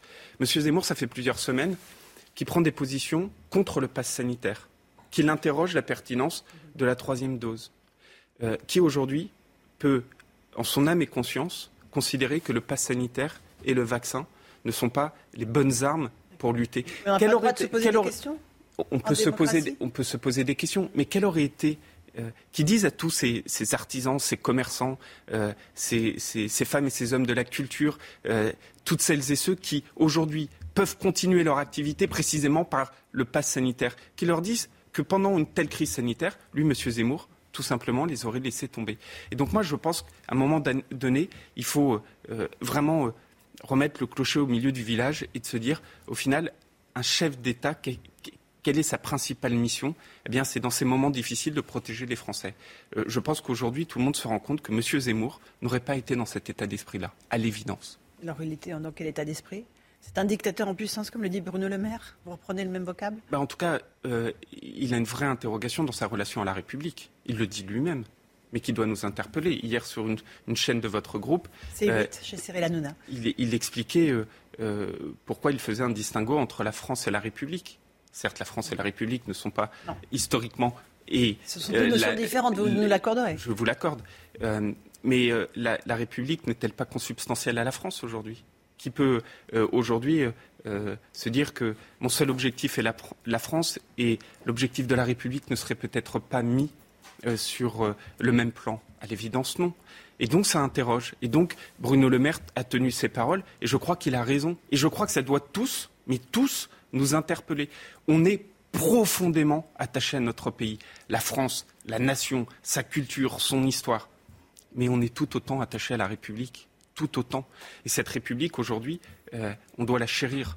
On ne doit jamais la condamner et on ne doit jamais chercher à désunir celles et ceux qui y vivent. Un mot de la SNCF. Le préavis de grève a été levé pour samedi et dimanche. Il y aura malheureusement, de grosses perturbations aujourd'hui euh, pour un TGV sur, deux, sur les lignes sud-est. Le gouvernement a lâché euh, sur les primes pour éviter euh, qu'on ait des grèves, alors que le carnet de chèques est ouvert en grand et qu'il y a eu une reprise déjà de 35 milliards de la dette de la SNCF. Ce sera toujours plus. Il y a eu des primes accordées et puis euh, la prochaine fois, ce sera les préavis de grève vont retomber. Il y aura à nouveau des primes et à chaque fois, vous sortirez le chéquier, c'est ça? Non, je crois qu'il y, a deux choses différentes. Il y a la réforme de la SNCF, dont une grande réforme qui a été faite en début de quinquennat, très importante pour la, SNCF, pour la qualité des services, pour ses trains du quotidien. Et puis il y a un deuxième sujet qui est le dialogue social. et, le dialogue du quotidien. et le dialogue. il y a beaucoup d'usagers qui auraient des. Ah, euh, je suis. C'est précis, vision différente de la vôtre. Ah, mais c'est précisément pour ça qu'on a fait tant d'investissements. Mais quel a été le gros problème? Pendant 15 ans, on a investi que dans du TGV et pas dans les trains du quotidien. Aujourd'hui, quand vous voyez que sur certaines lignes, le train du quotidien va moins vite que la durée qui était la sienne il y a 20 ans, c'est pas possible. Et c'est pour ça qu'il faut investir. Le problème, c'est quand vous investissez dans les lignes ferroviaires, à l'évidence, ça prend un certain temps. Et puis, il y a un deuxième sujet, qui est le dialogue social. Et je crois qu'on a tous été très clairs que certaines et certains se disent bah, c'est précisément le week-end des vacances de Noël euh, où on va aller faire ces, préavis, puis ces moments de grève, euh, alors que les Français, ils ont besoin d'aller voir leur famille, besoin de passer ces moments euh, de Noël dans une période difficile. eh bien, euh, oui, euh, c'était légitime que beaucoup se posent la question de ce Parce que les primes, 600 euros pour les conducteurs, 300 euros pour les contrôleurs, les agriculteurs, ils aimeraient bien les avoir. Plusieurs d'entre eux ont manifesté hier soir en Ille-et-Vilaine pour lancer un cri d'alarme justement sur leur situation économique. Nos marges partent en fumée. France, veux-tu encore tes paysans? Euh, vous, ne les aidez pas? Vous ne les entendez pas quand ils disent, voilà, à quand une rémunération digne pour nos agriculteurs? Je peux vous dire qu'on les aide beaucoup et je crois pouvoir dire en, toute humilité euh, qu'ils savent à quel point ils ont un ministre à leur côté, un ministre qui travaille avec eux, euh, un ministre qui est fier de notre agriculture et un ministre qui ne cesse de dire que la mère des batailles, c'est la rémunération de nos agriculteurs. C'est quoi le problème? C'est qu'aujourd'hui, quand vous allez dans un supermarché et que vous achetez un pot de yaourt, eh bien, le prix du lait qui compose ce yaourt, il n'est pas suffisamment élevé. Il n'est pas suffisamment élevé. Alors qu'est-ce qu'on fait face à ça? On a euh, passé, il y a encore juste quelques semaines, une loi qui est une loi de régulation, mais de pure régulation, qui fait que demain, quand vous achèterez ce même pot de yaourt, eh bien, on a une assurance que la part du prix que vous payez et qui retombe au producteur du lait, donc à l'agriculteur, soit assurée. Et il y a un deuxième, et ça c'est absolument fondamental. Et, d'ailleurs, vous savez, aujourd'hui, on, se bat fortement pour cette rémunération des agriculteurs. Mais songez qu'en 2008, en 2008, il n'y a pas très longtemps, hein, en 2008, il y a eu une loi qui a été prise qui s'appelait la loi de dérégulation. Elle s'appelle comme ça, de dérégulation de la chaîne agroalimentaire. Ça a été prise lors d'une d'un gouvernement de droite et cette loi et cette non mais c'est parce qu'il faut mais il faut comprendre il faut plus de 5 ans. il faut comprendre d'où vient le problème et cette loi qu'est-ce qu'elle disait? Elle disait on laisse la grande distribution et les gros industriels déréguler le système face à des agriculteurs qui ont une taille beaucoup plus petite et qui donc se faisaient manger par les plus gros eh bien on a pris cette loi qui vient réparer ce qui avait été fait en 2008 pour dire eh bien non aujourd'hui les règles elles doivent changer et il doit y avoir des règles strictes. Quand euh, une grande distribution ou un industriel vend un produit, il ne peut pas marger sur ce que gagne l'agriculteur. Et c'est ça que nous avons fait. C'est cette loi qui s'appelle Egalim qui a, été mis, qui a été mise euh, en œuvre. Et j'ajoute un deuxième point. C'est pas suffisant. Non, et ben voilà. et, j'ajoute un deuxième point. Vous savez, euh, on a tous un rôle. On dit souvent qu'on vote trois fois par jour, matin, midi et soir. On a tous un rôle. Euh, c'est notre comportement d'achat. Aujourd'hui, moi j'appelle tous les Français à faire le choix des produits du territoire, des produits locaux. Parce qu'il y a souvent, vous savez, pour ceux qui le peuvent. Pour ceux qui le peuvent. Mais il faut, il faut différencier. Mais il y a souvent, vous savez, dans, en France, il y a cette. Euh, et dans nos comportements, à tous, euh, il y a cette cohabitation des contraires. On est citoyen de bon matin et consommateur passé le quart d'heure. En tant que citoyen, on demande toujours plus à notre agriculture. Alors qu'on a l'agriculture la plus durable au monde. Toutes les études le montrent. Mais on dit il faut encore plus plus de transition, plus euh, de bien-être animal, etc. Et puis quand on est consommateur, eh bien souvent, on n'a pas un comportement qui vient confirmer ce que moi j'ai demandé en tant que citoyen. Qui pâtit de ça? Qui? L'agriculteur. Parce que ça veut dire qu'à l'agriculteur, on lui dit fais plus de transition, fais plus de bien-être euh, animal, et à la fin, eh bien, le consommateur n'achète pas. Le bio que vous mentionnez, parfait exemple. Aujourd'hui, on a une crise du lait bio. Du lait bio. Songez qu'on produit plus de lait bio que n'en veut le consommateur. On fait quoi? Alors que si je vous interroge en disant est-ce que vous préférez qu'on produise du lait bio ou pas du lait bio, peut-être que vous allez me dire moi produisez plus de lait bio, vous en faites pas assez. Depuis 2017, depuis 2017, on a doublé, je dis bien doublé la surface de bio dans notre pays. Mais à la fin, il faut bien que le consommateur euh, le, souhaite, l'accepte. On ne va pas imposer euh, l'acte de consommation. Donc, ce que je veux dire par là, c'est qu'on a tous une responsabilité. C'est trop facile de dire aux agriculteurs faites plus de, faites plus de, faites plus de, si le consommateur qui en a la possibilité, qui en a les moyens, ne suit pas son rôle. Cohabitation des contraires, faut lutter contre ça. Notamment, euh, euh, et, je crois, dans euh, cette image de l'agriculture, montrer à quel point elle est durable, montrer à quel point, en fait, bah, quand c'est des produits de territoire, des produits français, faut leur faire confiance. On a l'une des agricultures les plus belles au monde, soyons-en fiers. Oui, pas des plus heureuses au monde. Vous connaissez le taux de suicide chez les agriculteurs, le mal-être de la profession. Euh, vous avez mis un certain nombre de choses en place. Euh, espérons que voilà, ces comités euh, que vous avez de pilotage que vous avez envisagés soient rapidement mis en place. Ça, y est, c'est déployé. ça vise à lutter contre des situations de détresse agricole et à l'évidence, même si ça n'est jamais que la seule raison. Mais à l'évidence, la question de la rémunération qu'on vient d'évoquer, euh, elle est clé. Moi, je me bats tous les jours pour augmenter la rémunération de nos agriculteurs. Parce que si on veut assurer notre souveraineté alimentaire, c'est-à-dire juste assurer que la, France soit en capacité de nourrir son propre peuple. Pas le cas, hein. on est d'accord. Alors, on reste un pays incroyablement fort agriculturellement euh, parlant. Mais ce qu'on constate, c'est qu'on a de plus en plus d'importations. Mhm. Prenons un exemple très précis. 60% des fruits que nous consommons viennent de l'étranger. C'est vrai. Et prenez, prenez un autre exemple. 40% pour les légumes, 35% pour les volailles. dans la, cantine, la cantine de nos enfants dans les écoles. Eh bien, on se rend compte que plus de la moitié de la viande qui est consommée est importée. Euh, et je vais vous dire quelque chose. Quand vous donnez à vos enfants du poulet ukrainien ou du poulet brésilien, qui parfois est fait avec des antibiotiques de croissance, eh ben c'est juste pas du tout la même chose, y compris dans l'apport nutritionnel. Et que aujourd'hui. Ça, vous n'arrivez pas à le réguler? Et ça, alors la cantine, c'est pas de la responsabilité de l'État, c'est des collectivités locales. Mais qu'est-ce qu'on et qu'est-ce qu'on va faire Et qu'est-ce qu'on va faire aujourd'hui, dans les prochains jours là? On va prendre un acte réglementaire pour imposer l'information des parents sur l'origine des viandes. Et je pense que ça va changer beaucoup de choses. Parce que vous, le jour où vous allez déposer vos enfants à l'école et que vous regarderez, comme on le fait euh, si souvent nous tous, le menu et qui a marqué poulet, deux points, origine Brésil ou origine Ukraine, eh ben ça va changer beaucoup de choses. Et on va le faire dans les écoles, on va le faire dans les restaurants. Et c'est très important à mes yeux absolument essentiel. On a tous une responsabilité à jouer, l'État en premier lieu, qui doit investir, qui doit se battre pour la rémunération, et nous tous en tant que décideurs. Un mot de bien-être animal, parce que c'est fondamental. L'association L214 a encore révélé des images effrayante d'un élevage de poules en batterie avec euh, des maltraitances inacceptables pour ces animaux. Quand est-ce que vous allez mettre fin à cette, euh, ce système industriel, cette production industrielle? Alors, c'est deux choses totalement différentes. Vous savez, on dit souvent euh, l'élevage français est un élevage industriel. Là aussi. Mais, vous avez vu les images. Mais j'en viens, j'y viens tout de suite. Mais d'abord sur votre point, parce qu'on dit l'élevage français est un élevage industriel. Non, non, je n'ai pas dit ça. Moi. Bah, vous venez de dire. Mais, mais sur ce type d'élevage. Mais aujourd'hui, euh, une ferme de volaille, par exemple, en France, elle est 50 fois plus, en France, 50 fois plus petite que dans les pays de l'Est. Euh, la taille moyenne d'un élevage bovin, c'est 170 bovins. Aux États-Unis d'Amérique, c'est parfois 10 000. Bon. Donc, d'abord, soyons, soyons fiers de nos modèles d'élevage. Une fois qu'on a dit ça, vous avez, mais comme partout, dans toute profession, vous avez des personnes qui ne respectent pas des règles. Et eh bien, quand ils ne respectent pas des règles, ils doivent être punis, tout simplement. C'est quoi les règles pour les poulets en batterie eh bien, typiquement, euh, quand vous voyez des images, vous avez une personne qui donne un coup de pied dans un poulet, mhm. c'est à l'évidence mhm. euh, pas conforme aux règles. Et, une cage de la taille de cette feuille mais alors là, vous savez que par exemple sur les, vous, vous, savez que par exemple pour les, pour les poules pondeuses, euh, justement, on a cette majorité à passer une loi pour faire en sorte que tous les projets d'installation ou de renouvellement, non, pas du tout, d'installation ou de renouvellement et euh, dorénavant un système de production qui soit soit ce qu'on appelle les systèmes de production euh, de bien-être dans les bâtiments, soit surtout des espaces à l'extérieur. C'est passé dans la loi. C'est passé dans la loi. Et, d'ailleurs, allons jusqu'au bout. Vous savez à quoi je suis confronté aujourd'hui? Ce qui est très intéressant.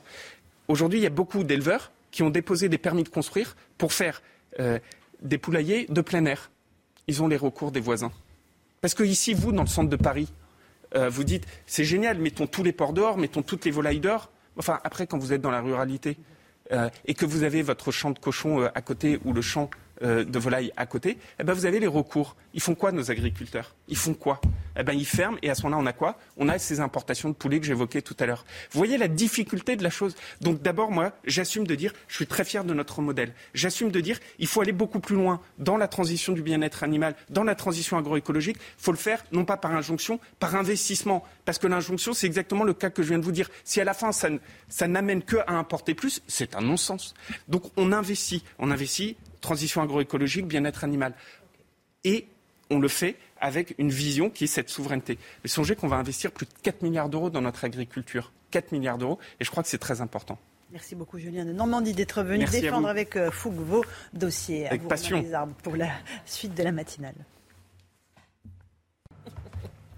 C'est News, il est 8h34. Merci à vous, Laurence Ferrari, et à votre invité, Julien de Normandie, ministre de l'Agriculture et de l'Alimentation. On accueille le docteur Brigitte Millot, comme tous les matins. Bonjour, docteur. Bonjour, Romain. Docteur Millot, vous allez nous parler dans un instant euh, de nouveaux traitements du Covid. Un traitement préventif et un traitement curatif. La santé dans un instant. Euh, est-ce que vous avez regardé Éric Zemmour hier soir sur C8 Il était l'invité de Cyril Hanouna. Dans sa nouvelle émission Face à Baba, il a débattu avec une dizaine de détracteurs qui se sont relayés. On y revient euh, ce matin. La garde à vue de la compagne de Cédric Jubilard a été levée hier soir. Elle est ressortie libre après 36 euh, heures d'interrogatoire. Aucune charge n'a été retenue contre elle. Où en est l'enquête ce matin Je poserai cette question à Sandra Buisson qui est avec nous euh, sur le plateau. À tout de suite, Sandra. Tout d'abord, cette information tombée il y a quelques minutes. Écoutez bien. Le comité d'éthique, le comité consultatif national d'éthique, approuve l'ouverture de la vaccination à tous les 5-11 ans. C'était dans les tuyaux depuis quelques jours. C'est officiel, le CCNE, le Comité national d'éthique, euh, approuve la vaccination pour les 5-11 ans. Brigitte Millot, docteur Millot avec nous, qu'est-ce que ça change? Qu'est-ce que ça veut dire exactement? Ça veut dire, on s'attendait à cette autorisation. Mmh. Euh, pourquoi tant de précipitation C'est la question qu'on peut se poser.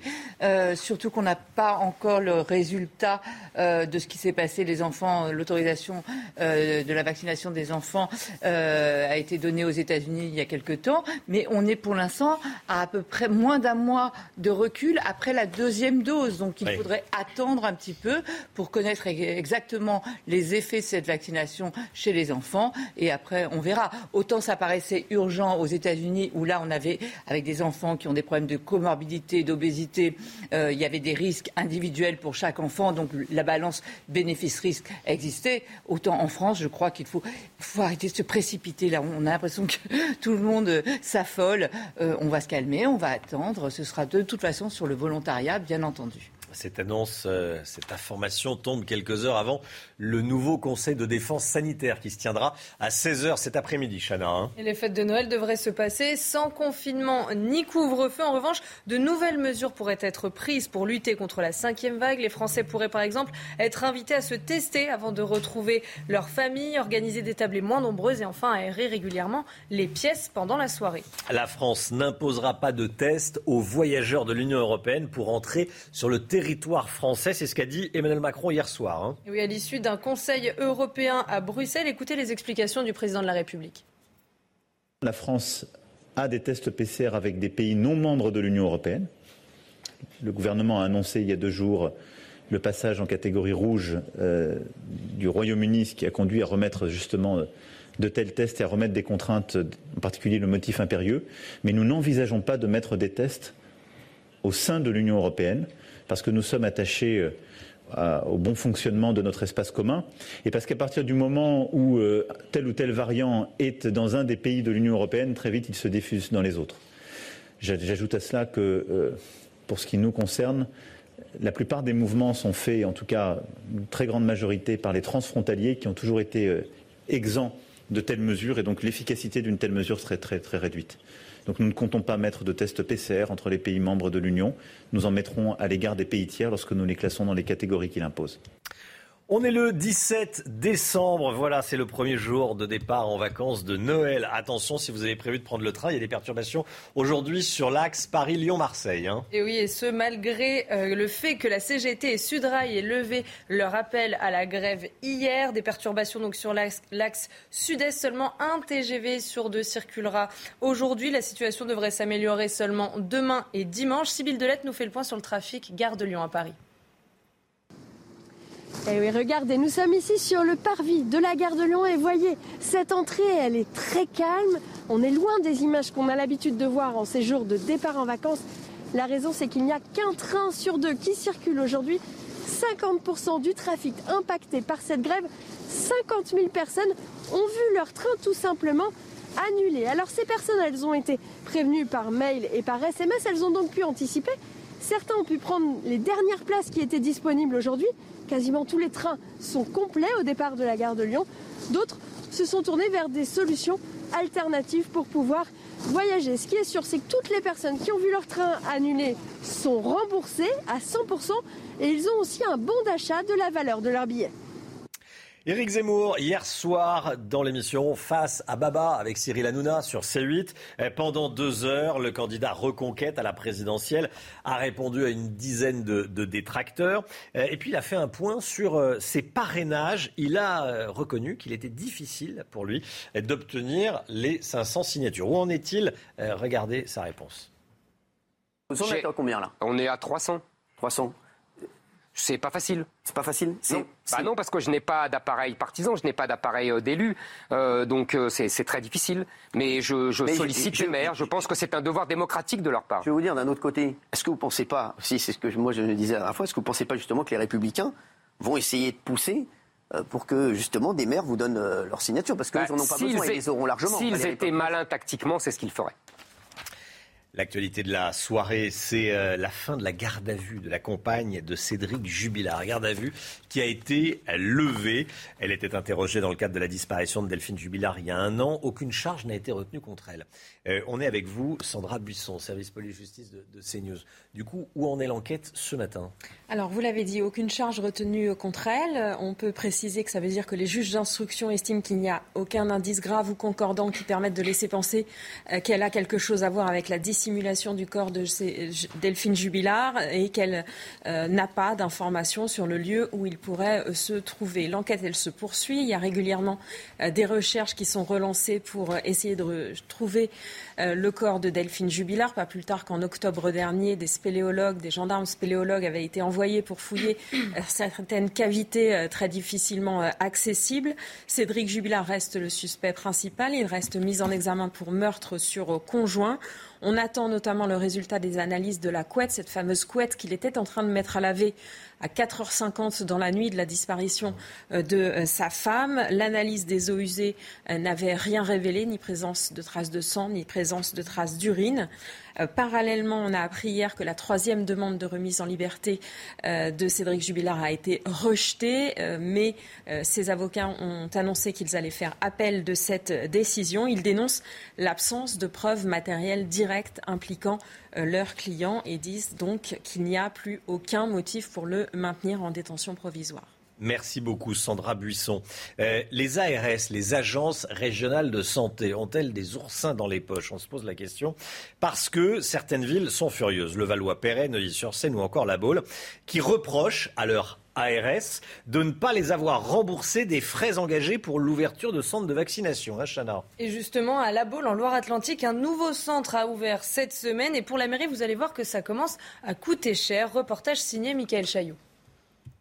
Sollicité par l'ARS, la Baule va rouvrir son centre de vaccination jeudi. Il est prévu d'y réaliser 300 injections par jour contre 1000 pour le premier vaccinodrome, resté en activité de mars à septembre dernier plus petit, une certitude, moins coûteux également, même si toutefois il y a une part de frais fixes, hein, euh, donc il y a des impondérables. Mais effectivement, le, centre a été revu à la baisse. Rouvrir la vaccination, une nécessité dans une ville balnéaire à la population vieillissante. Mais le maire de la Baule est remonté contre l'ARS qui, pour le premier centre, lui a laissé une belle ardoise nous sommes quasiment à un remboursement de moins de 50%, c'est-à-dire 400 000 euros sur 800 000 euros. Moi, je demande au gouvernement de tenir sa parole à l'endroit des collectivités locales et de bien vouloir rembourser l'intégralité des frais qui ont été avancés par les villes. Dans une réponse par mail, l'ARS Pays de Loire reconnaît que toute la facture n'a pas été réglée, mais que la mise à disposition gratuite du personnel municipal était prévue dès le départ. Nous avons bien sûr supprimé euh, certains personnels sur d'autres services de la ville pour donner la priorité euh, au, au centre de vaccination et là, il est vrai que euh, ce personnel-là nous a manqué. Selon l'Association des maires de France, la Baule ne serait pas seule dans cette situation. La ville s'en est plaint par courrier auprès de l'ARS et du préfet. Voilà, qui va payer la note?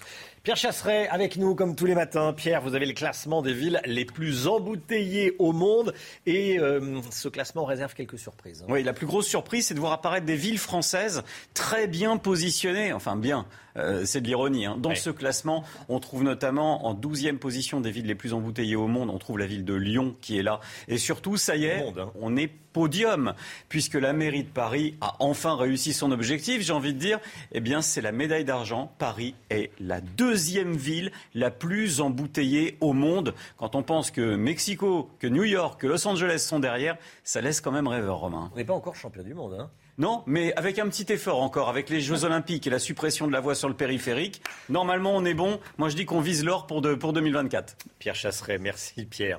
Eh, Brigitte Millot, la santé tout de suite. Brigitte Millot, ce matin, on parle de deux nouveaux traitements du Covid. Un traitement préventif, un traitement curatif. On commence avec le traitement curatif qui a été autorisé par l'Agence européenne du médicament. Hein. Oui, hier, ils ont donné leur accord. Attention, c'est une autorisation temporaire d'utilisation. Hein. Et puis après, vous le savez, chaque État est souverain euh, avec la haute autorité de santé qui peut décider ou pas.